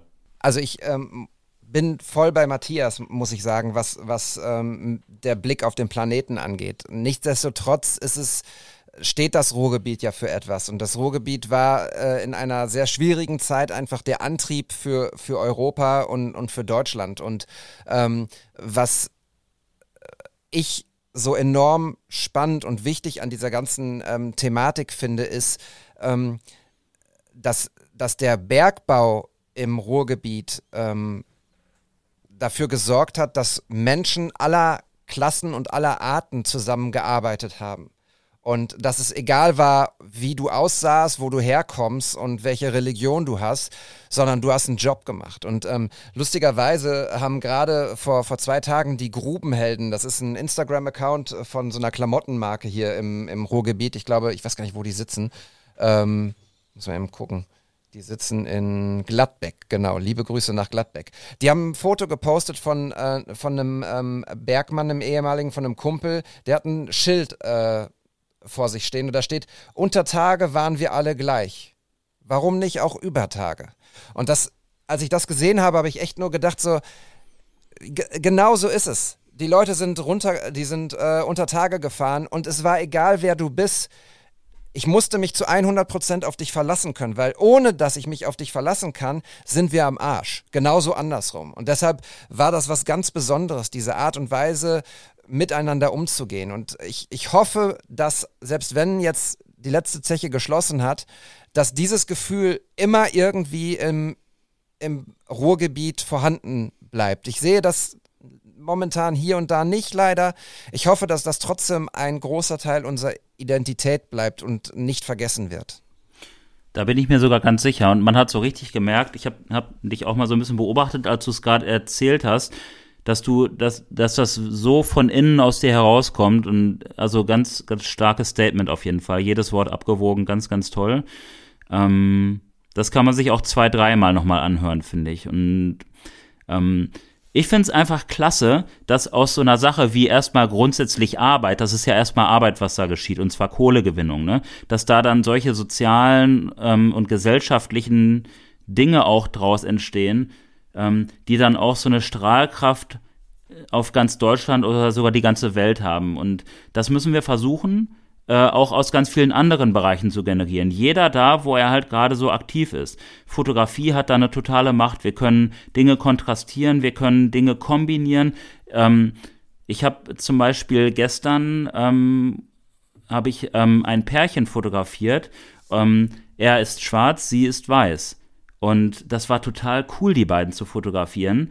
Ähm, und wir haben da so ein bisschen mitgespielt. Er hatte dann so ein helles Oberteil an, sie ein dunkles. Und die beiden waren so verliebt. Und man kann mit Fotografie die Dinge einfach so schön zusammenfügen und kombinieren. Und das ist ja nur ein Mini-Beispiel, wo man sich zwei Liebende ähm, ich habe es einfach nur genossen. Wir waren Eis essen, wir waren auf einem Parkdeck, wir sind spazieren gegangen, wir haben gelacht und ich habe zwischendurch einfach fotografiert und ey, das ist so geil und das geht aber mit ganz vielen anderen Dingen, auch mit Musik. Du kannst, ne, alle sind gleich und wir sind alles Menschen und am Ende sind wir halt auch einfach alles Menschen und wir besiedeln diesen Planeten. Sorry, dass es so ein bisschen ausufert. Aber ganz starker Beitrag, David. Ich finde das überhaupt nicht schlimm, dass das hier gerade so ausufert. Im Gegenteil, ich finde, ähm, das sind wichtige Botschaften, über die wir hier sprechen. Ähm, ich glaube, wir leben das alle drei und ich glaube, man kann da auch nur appellieren, dass, äh, dass alle anderen das auch leben und dass wir uns alle ein bisschen äh, diese Bergmänner zum Vorbild nehmen, zumindest was das angeht. Ähm, das äh, ja, ist schon, äh, ich, ich habe da auch Sorge im Moment, ähm, so ein bisschen wie David, dass das ein Stück weit verloren geht, weil wir natürlich jetzt auch seit einem Jahr in einer ziemlich besonderen Zeit leben und irgendwie ja auch vieles sage ich mal, auf einem sehr kleinen Raum mittlerweile stattfindet, mit wenig direkten Interaktionen. Viele arbeiten im Homeoffice. Ähm, man entkoppelt sich vielleicht so ein Stück weit voneinander und ich hoffe total, dass das, wenn wir dann äh, den Corona-Bullshit, wie du das immer nennst, äh, irgendwann überwunden haben, dass das wieder zurückkehrt und dass vielleicht dann sogar der Impuls ist, gerade jetzt, ähm, umso mehr, umso mehr Soziales, umso mehr Engagement, umso mehr Gemeinschaft und Zusammenkommen. Fände ich total wichtig. Das ist ein guter Punkt, Matthias. Und äh, was du gerade gesagt hast, würde ich ein bisschen äh, umwandeln. Hier in Bochum gibt es so einen kleinen so einen kleinen äh, äh, Leitsatz zwischendurch, auf jeden Fall fußballerisch galt der immer, jetzt erst recht. So, ne? Und ähm, vielleicht kann man das irgendwie, wenn die, die Pandemie vorbei ist oder im Griff ist, jetzt erst recht, jetzt gehen wir erst recht raus und nehmen uns mal einen Arm und äh, genießen die Zeit zusammen und so. Und ähm, ich merke, ich habe gestern oder vorgestern einen Beitrag gelesen von, ich glaube, das war eine, eine Intensivkrankenschwester oder so, die hat irgendwie geschrieben, sie ist mütend eine Mischung aus äh, müde und wütend, wie ihr euch denken könnt. Und das fand ich eigentlich einen sehr schönen Beitrag. Ich persönlich muss aber sagen, ich teile meine Gefühle, die ich gerade habe, zum Beispiel in die Social-Welt überhaupt nicht, weil ich keine Lust habe, äh, noch irgendwas anzuschüren. Ich bin auch müde, aber ich halte durch und wir müssen alle durchhalten und an, uns am Riemen reißen, ähm, weil es die Zeit halt so will und ähm, komme, was da wolle. Äh, da müssen wir einfach jetzt äh, durch, egal wie mütend wir sind. Ähm, und ich hoffe, dass euer, euer, ähm, äh, dass wir euch mit unserem Podcast ein kleines bisschen, ähm, ja, Ablenkung schaffen können. Das würde mich auf jeden Fall sehr freuen. Und ein letztes Wort noch zum, zum äh, Ruhrgebiet. Jetzt erst recht wollte ich noch kurz sagen, ähm, die Kohle ist weg. In Bochum haben wir Opel nicht mehr, Nokia ist gegangen. Ähm, es sind so viele Industrien abgewandert, weil sie irgendwo anders hingegangen ähm, sind, wo es günstiger war zu produzieren. Und das Schöne im, im Ruhrgebiet, und das äh, betrifft Bochum und andere Städte, ähm, hier wischt man sich den Mund ab und sagt, ja, Gut, machen wir eben was anderes. Und das finde ich ist eine so unglaublich hohe Qualität, die das Ruhrgebiet hat. Ich spreche jetzt erstmal nur für diese Region, weil ich nicht weiß, wie es in anderen Regionen ist. Aber hier weiß ich, hier wird angepackt und was Neues gemacht. Und in Bochum haben wir mittlerweile eine echt gute ähm, Forschungsindustrie. Wir haben uns, wir haben neue Standorte entwickelt und sowas. Und deshalb bin ich sehr glücklich, wo wir gerade sind. Ach, David, ich finde es richtig cool. Ähm, ich muss auch häufiger im Ruhrgebiet unterwegs sein. Umso besser, dass Matthias und ich uns am Freitag, richtig, in Dortmund treffen werden, ähm, um, Was? um, um einen kleinen Deal zu machen. Aber äh, ja, dazu vielleicht irgendwie später mehr. Da können wir ja auch eine kleine Story draus machen. David wäre stolz auf uns. und ähm, ja, äh, es geht ja hier um Fotos und ich, also mega, mega cool. Du trägst deinen Namen zurecht, David, Ruhrpoet, den du dir, glaube ich, selber auch ein Stück weit gegeben hast, der aber irgendwie auch total gut passt. Du lebst das Ruhrgebiet und ich glaube, jeder, der aus dem Ruhrgebiet kommt und das hier hört, der saß gerade einfach am, ja, am, am Mikrofon oder äh, am, am Handy oder wie auch immer, an welchem Endgerät und hat genickt.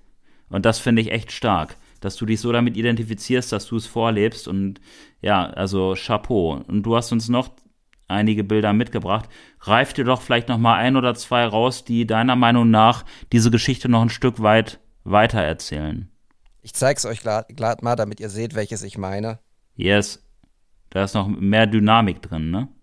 Ja, es gibt also auch noch so ein, so ein Bild von einem Typen, ähm, auch geframed von links und rechts, den äh, so, so, ähm, ich weiß gar nicht, was das, äh, das kann ich mich nicht mehr daran erinnern, was das für, für Geräte waren. Auf jeden Fall kommt er gerade tatsächlich von der Schicht, hat äh, irgendwie irgendwas über, über die Schulter geworfen. Ich glaube, es ist sein Hemd. Äh, Helm sitzt noch äh, auf dem Kopf, guckt so ein bisschen dynamisch nach unten und äh, ja, kommt gerade eben aus dem Schacht und äh, hat jetzt Feierabend, äh, seinen letzten Feierabend dort. Und ähm, das finde ich ist auch noch ein sehr, sehr schönes, emotionales Foto. Ähm, wie gesagt, ich werde die in den kommenden Tagen peu à peu auf äh, WTS-Pod bei Instagram posten, nicht alle auf einmal.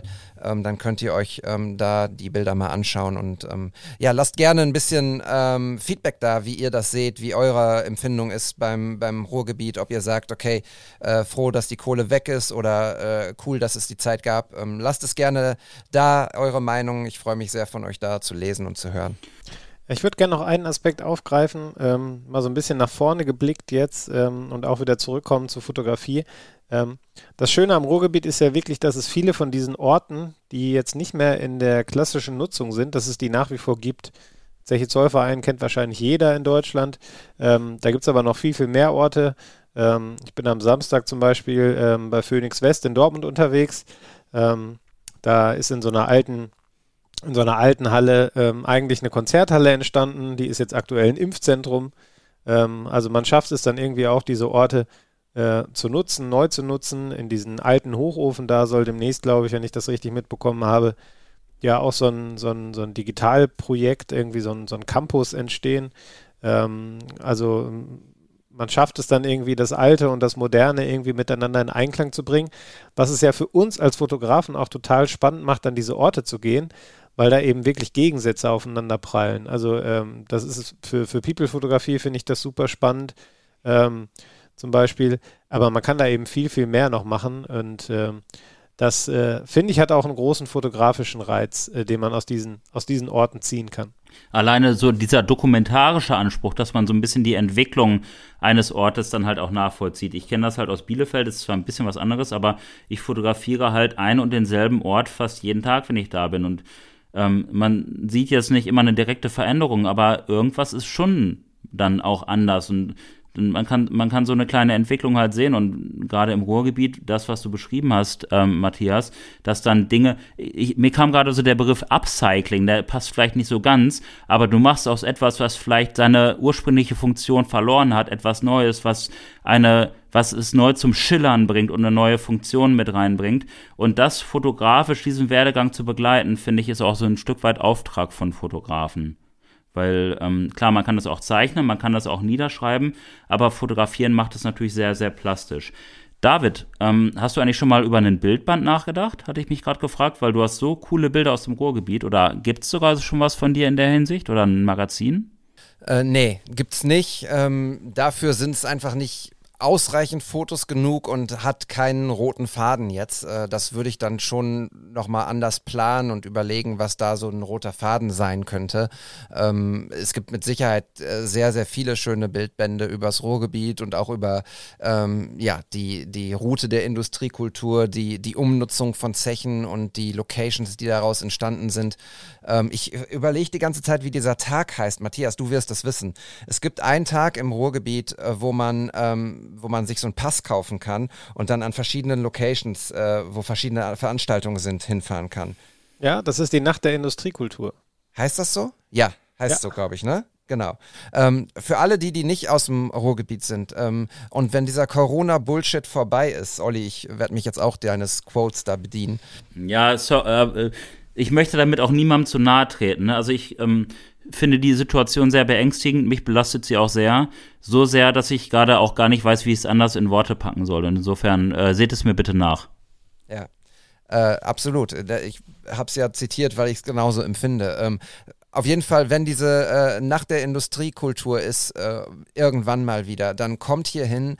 Ähm, es ist so wunderbar, man kann sich verschiedene Locations aussuchen, kostenlos, wenn man so ein Ticket hat, äh, von A nach B fahren mit irgendwelchen äh, Bussen, die dort bereitgestellt werden.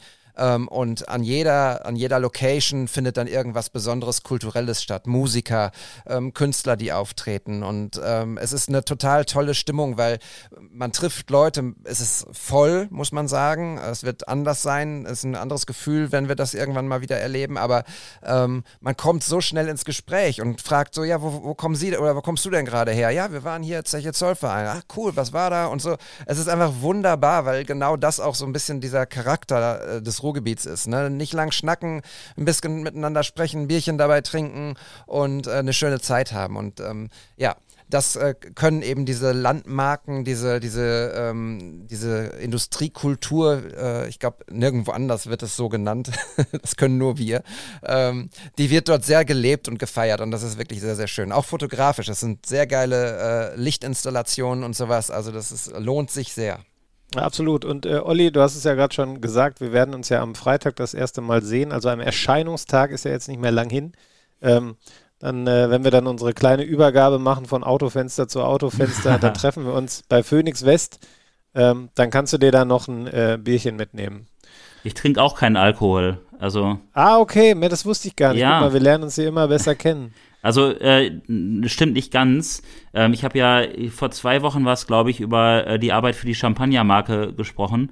Und da bekomme ich halt regelmäßig äh, Lieferungen, unter anderem auch äh, ja in sehr schönen Situationen, wo ich gar nicht unbedingt damit ähm, rechne. Vielleicht werde ich da irgendwann mal so, so ein paar Geheimnisse lüften. Aber dann sind die halt da und Champagner schmeckt halt einfach großartig, gerade der. Und den trinke ich halt schon. Aber ansonsten, ich habe lange kein Bier mehr getrunken. Ich möchte das auch gar nicht für immer ausschließen, aber aktuell ist mir so nicht danach. Aber vielleicht hast du ja irgendwie eine Capri-Sonne für mich oder so. Ja, die schmeiße ich dir dann rüber. Aber dann treffen wir uns genau da und dann Mega. kannst du da ein bisschen Ruhrgebiet atmen. Weißt du auch schon, was du von mir bekommst eigentlich? Vielleicht können wir, ey, das können wir jetzt ja auch gerade noch reinballern. Ja, Baller rein, komm. Ja, ich war, ich war jetzt in letzter Zeit häufiger mal in Hamburg oben, ähm, weil der liebe André da den Mojo Store betreibt und ähm, ja, der macht einfach überragende Klamotten und äh, der macht auch Storytelling, weil der halt Kollabos mit verschiedenen Unternehmen immer wieder macht oder Institutionen, unter anderem mit Fritz Kohler, mit Toyota hat er auch mal was gemacht, mit ähm, hier wäre es nochmal dieser orange Longdrink, ähm, diesen, äh, Aperol. Aperol. Mit Aperol hat er auch schon mal eine Kollabo gemacht. Oder mit Erikas Ex, so ein Schnitzelladen, der Kultcharakter hat in Hamburg. Und ja, mega. Und ähm, ich hatte, hatte ein paar Klamotten erstehen können aus der Kollabo mit Fritz Kohler. Und Matthias ist ja auch halt unser Styler hier unter uns dreien. Nee, nee, der Cola-Junkie. Ja, da, ja, direkte Fritz Kohler da stehen. Und ja, dementsprechend hatte er mir dann, hatte er mir dann noch eine Bestellung mit rüber gefaxt, die ich dann auch durchgegeben habe. Danke, André, dass das so cool klappt, dass du so offen bist, dass du so geile Sachen machst. Du bist aus dem Fashion-Markt in Hamburg nicht mehr wegzudenken. Und heute ist die, äh, die Episode nicht gesponsert von keinem, den wir erwähnt haben. Das möchte ich einmal kurz äh, ähm, erwähnen. Und trotzdem packen wir alle, die wir erwähnt haben, äh, von Dieter bis Fritz Kohler, von äh, ähm, hier, Mojo. Äh, Mojo über Hands of God, alle kommen rein. alle kommen rein, alle kommen in die Shownotes. Äh, genau. Wir haben uns alle lieb, wir sind alle gleich und das war, war und ist eine total schöne Folge, weil irgendwie haben wir über Fotos gesprochen, sind dann aber immer wieder auf gesellschaftliche Themen gekommen und ich weiß nicht, wie es euch geht, aber ich war schon auch ganz oft so emotional und hab, das hat was mit mir gemacht, diese Folge. Ja, absolut. Und ich finde das auch überhaupt nicht schlimm, wenn wir hier den einen oder anderen erwähnen. Denn ich meine, klar, die verdienen damit ihr Geld, äh, zumindest teilweise von denen, die wir da jetzt gedroppt haben, aber ich glaube, die sind halt auch alle mit Herzblut dabei und ähm, machen das irgendwie, weil sie Bock drauf haben, weil sie da eine Leidenschaft für haben und das ist ja letztlich auch irgendwie unser Antrieb, äh, Fotos zu machen und ähm, ich finde, da brechen wir uns nichts ab, wenn wir ähm, das dann auch mal hier erwähnen. Total, auch zum Beispiel Vitali, ne, den hatten wir auch am Anfang mit seinem Buch. Ähm, der, also wenn jemand Herzblut für irgendeine Sache investiert, dann ist er es, der seine Familie äh, mit seiner Selbstständigkeit ernährt äh, als Fotograf und Filmemacher. Ich finde das überragend und der nimmt sich immer wieder Zeit für einzelne Menschen und macht YouTube-Videos und brennt für das, was er tut. Und Leute, das ist kann, ich kann echt nur an jeden appellieren, schneidet euch eine Scheibe Vitali ab. Aber nicht zu viel, sonst bleibt nicht mehr viel von ihm übrig. Das wäre sehr schade. Total. Jungs, Ja. ähm, es war mir ein Fest. Äh, Habt ihr, habt ihr noch etwas, was ihr gerne, gerne ähm, zum Besten geben möchtet oder erwähnen möchtet? Wenn du, äh, wenn du deinen Champagnerkeller irgendwann mal ähm, ausdünnen müsstest, äh, schick mal eine Flasche rüber. Ne? Das äh, wollte ich nicht unerwähnt lassen. Also wir trinken auf jeden Fall mal eine Flasche zusammen, das verspreche ich dir. Muss ich dann mittrinken? Du musst gar nichts, aber ähm, die Türen sind offen, die Champagnertüren. Ich werde übrigens mit, äh, mit Linda auch, sobald es wieder möglich ist, auch mal in die Champagne fahren und da so ein bisschen den äh, Entstehungsprozess des Champagners auch begleiten. oh, super. Das wird bestimmt auch cool. Und Schön. übrigens, den Film, den ich vorhin meinte, das war tatsächlich Minority Report. Weil der, der, der ist so, so futuristisch irgendwie und du hattest das auch so cool eingefangen. Sehr, sehr futuristisch und sehr geil. Hier, hier bleiben keine Fragen offen. So ist Alles wird recherchiert. Ja, super. Leute, ähm, es war auch mir ein großes Fest. Es hat sehr viel Spaß gemacht. Ich finde, äh, wie du es auch gesagt hast, wir haben heute nicht ausschließlich über Fotografie gesprochen, sondern über Dinge, die uns ähm, bewegen und beschäftigen und die uns aber zu den Leuten und auch zu den Fotografen machen, die wir sind. Ähm, ich hoffe, ihr habt ein bisschen was aus der Folge auch mit rausnehmen können. Ähm, lasst gerne, wie gesagt, ein Feedback da. Ähm, folgt allen Accounts, die in den Shownotes sind. Wenn ihr Bock habt, auf jeden Fall guckt mal rein. Ähm, mir bleibt an der Stelle nichts anderes zu sagen, außer ähm, ich hoffe, ihr hattet Spaß beim Hören und die Zeit bis zur Episode 8 geht relativ schnell um, auch für uns drei. Ja, in diesem Sinne, Glück auf, weil das war eine Ruhrgebietsfolge. Glück auf und äh, wir hören uns in zwei Wochen wieder. Bis dann. Ciao.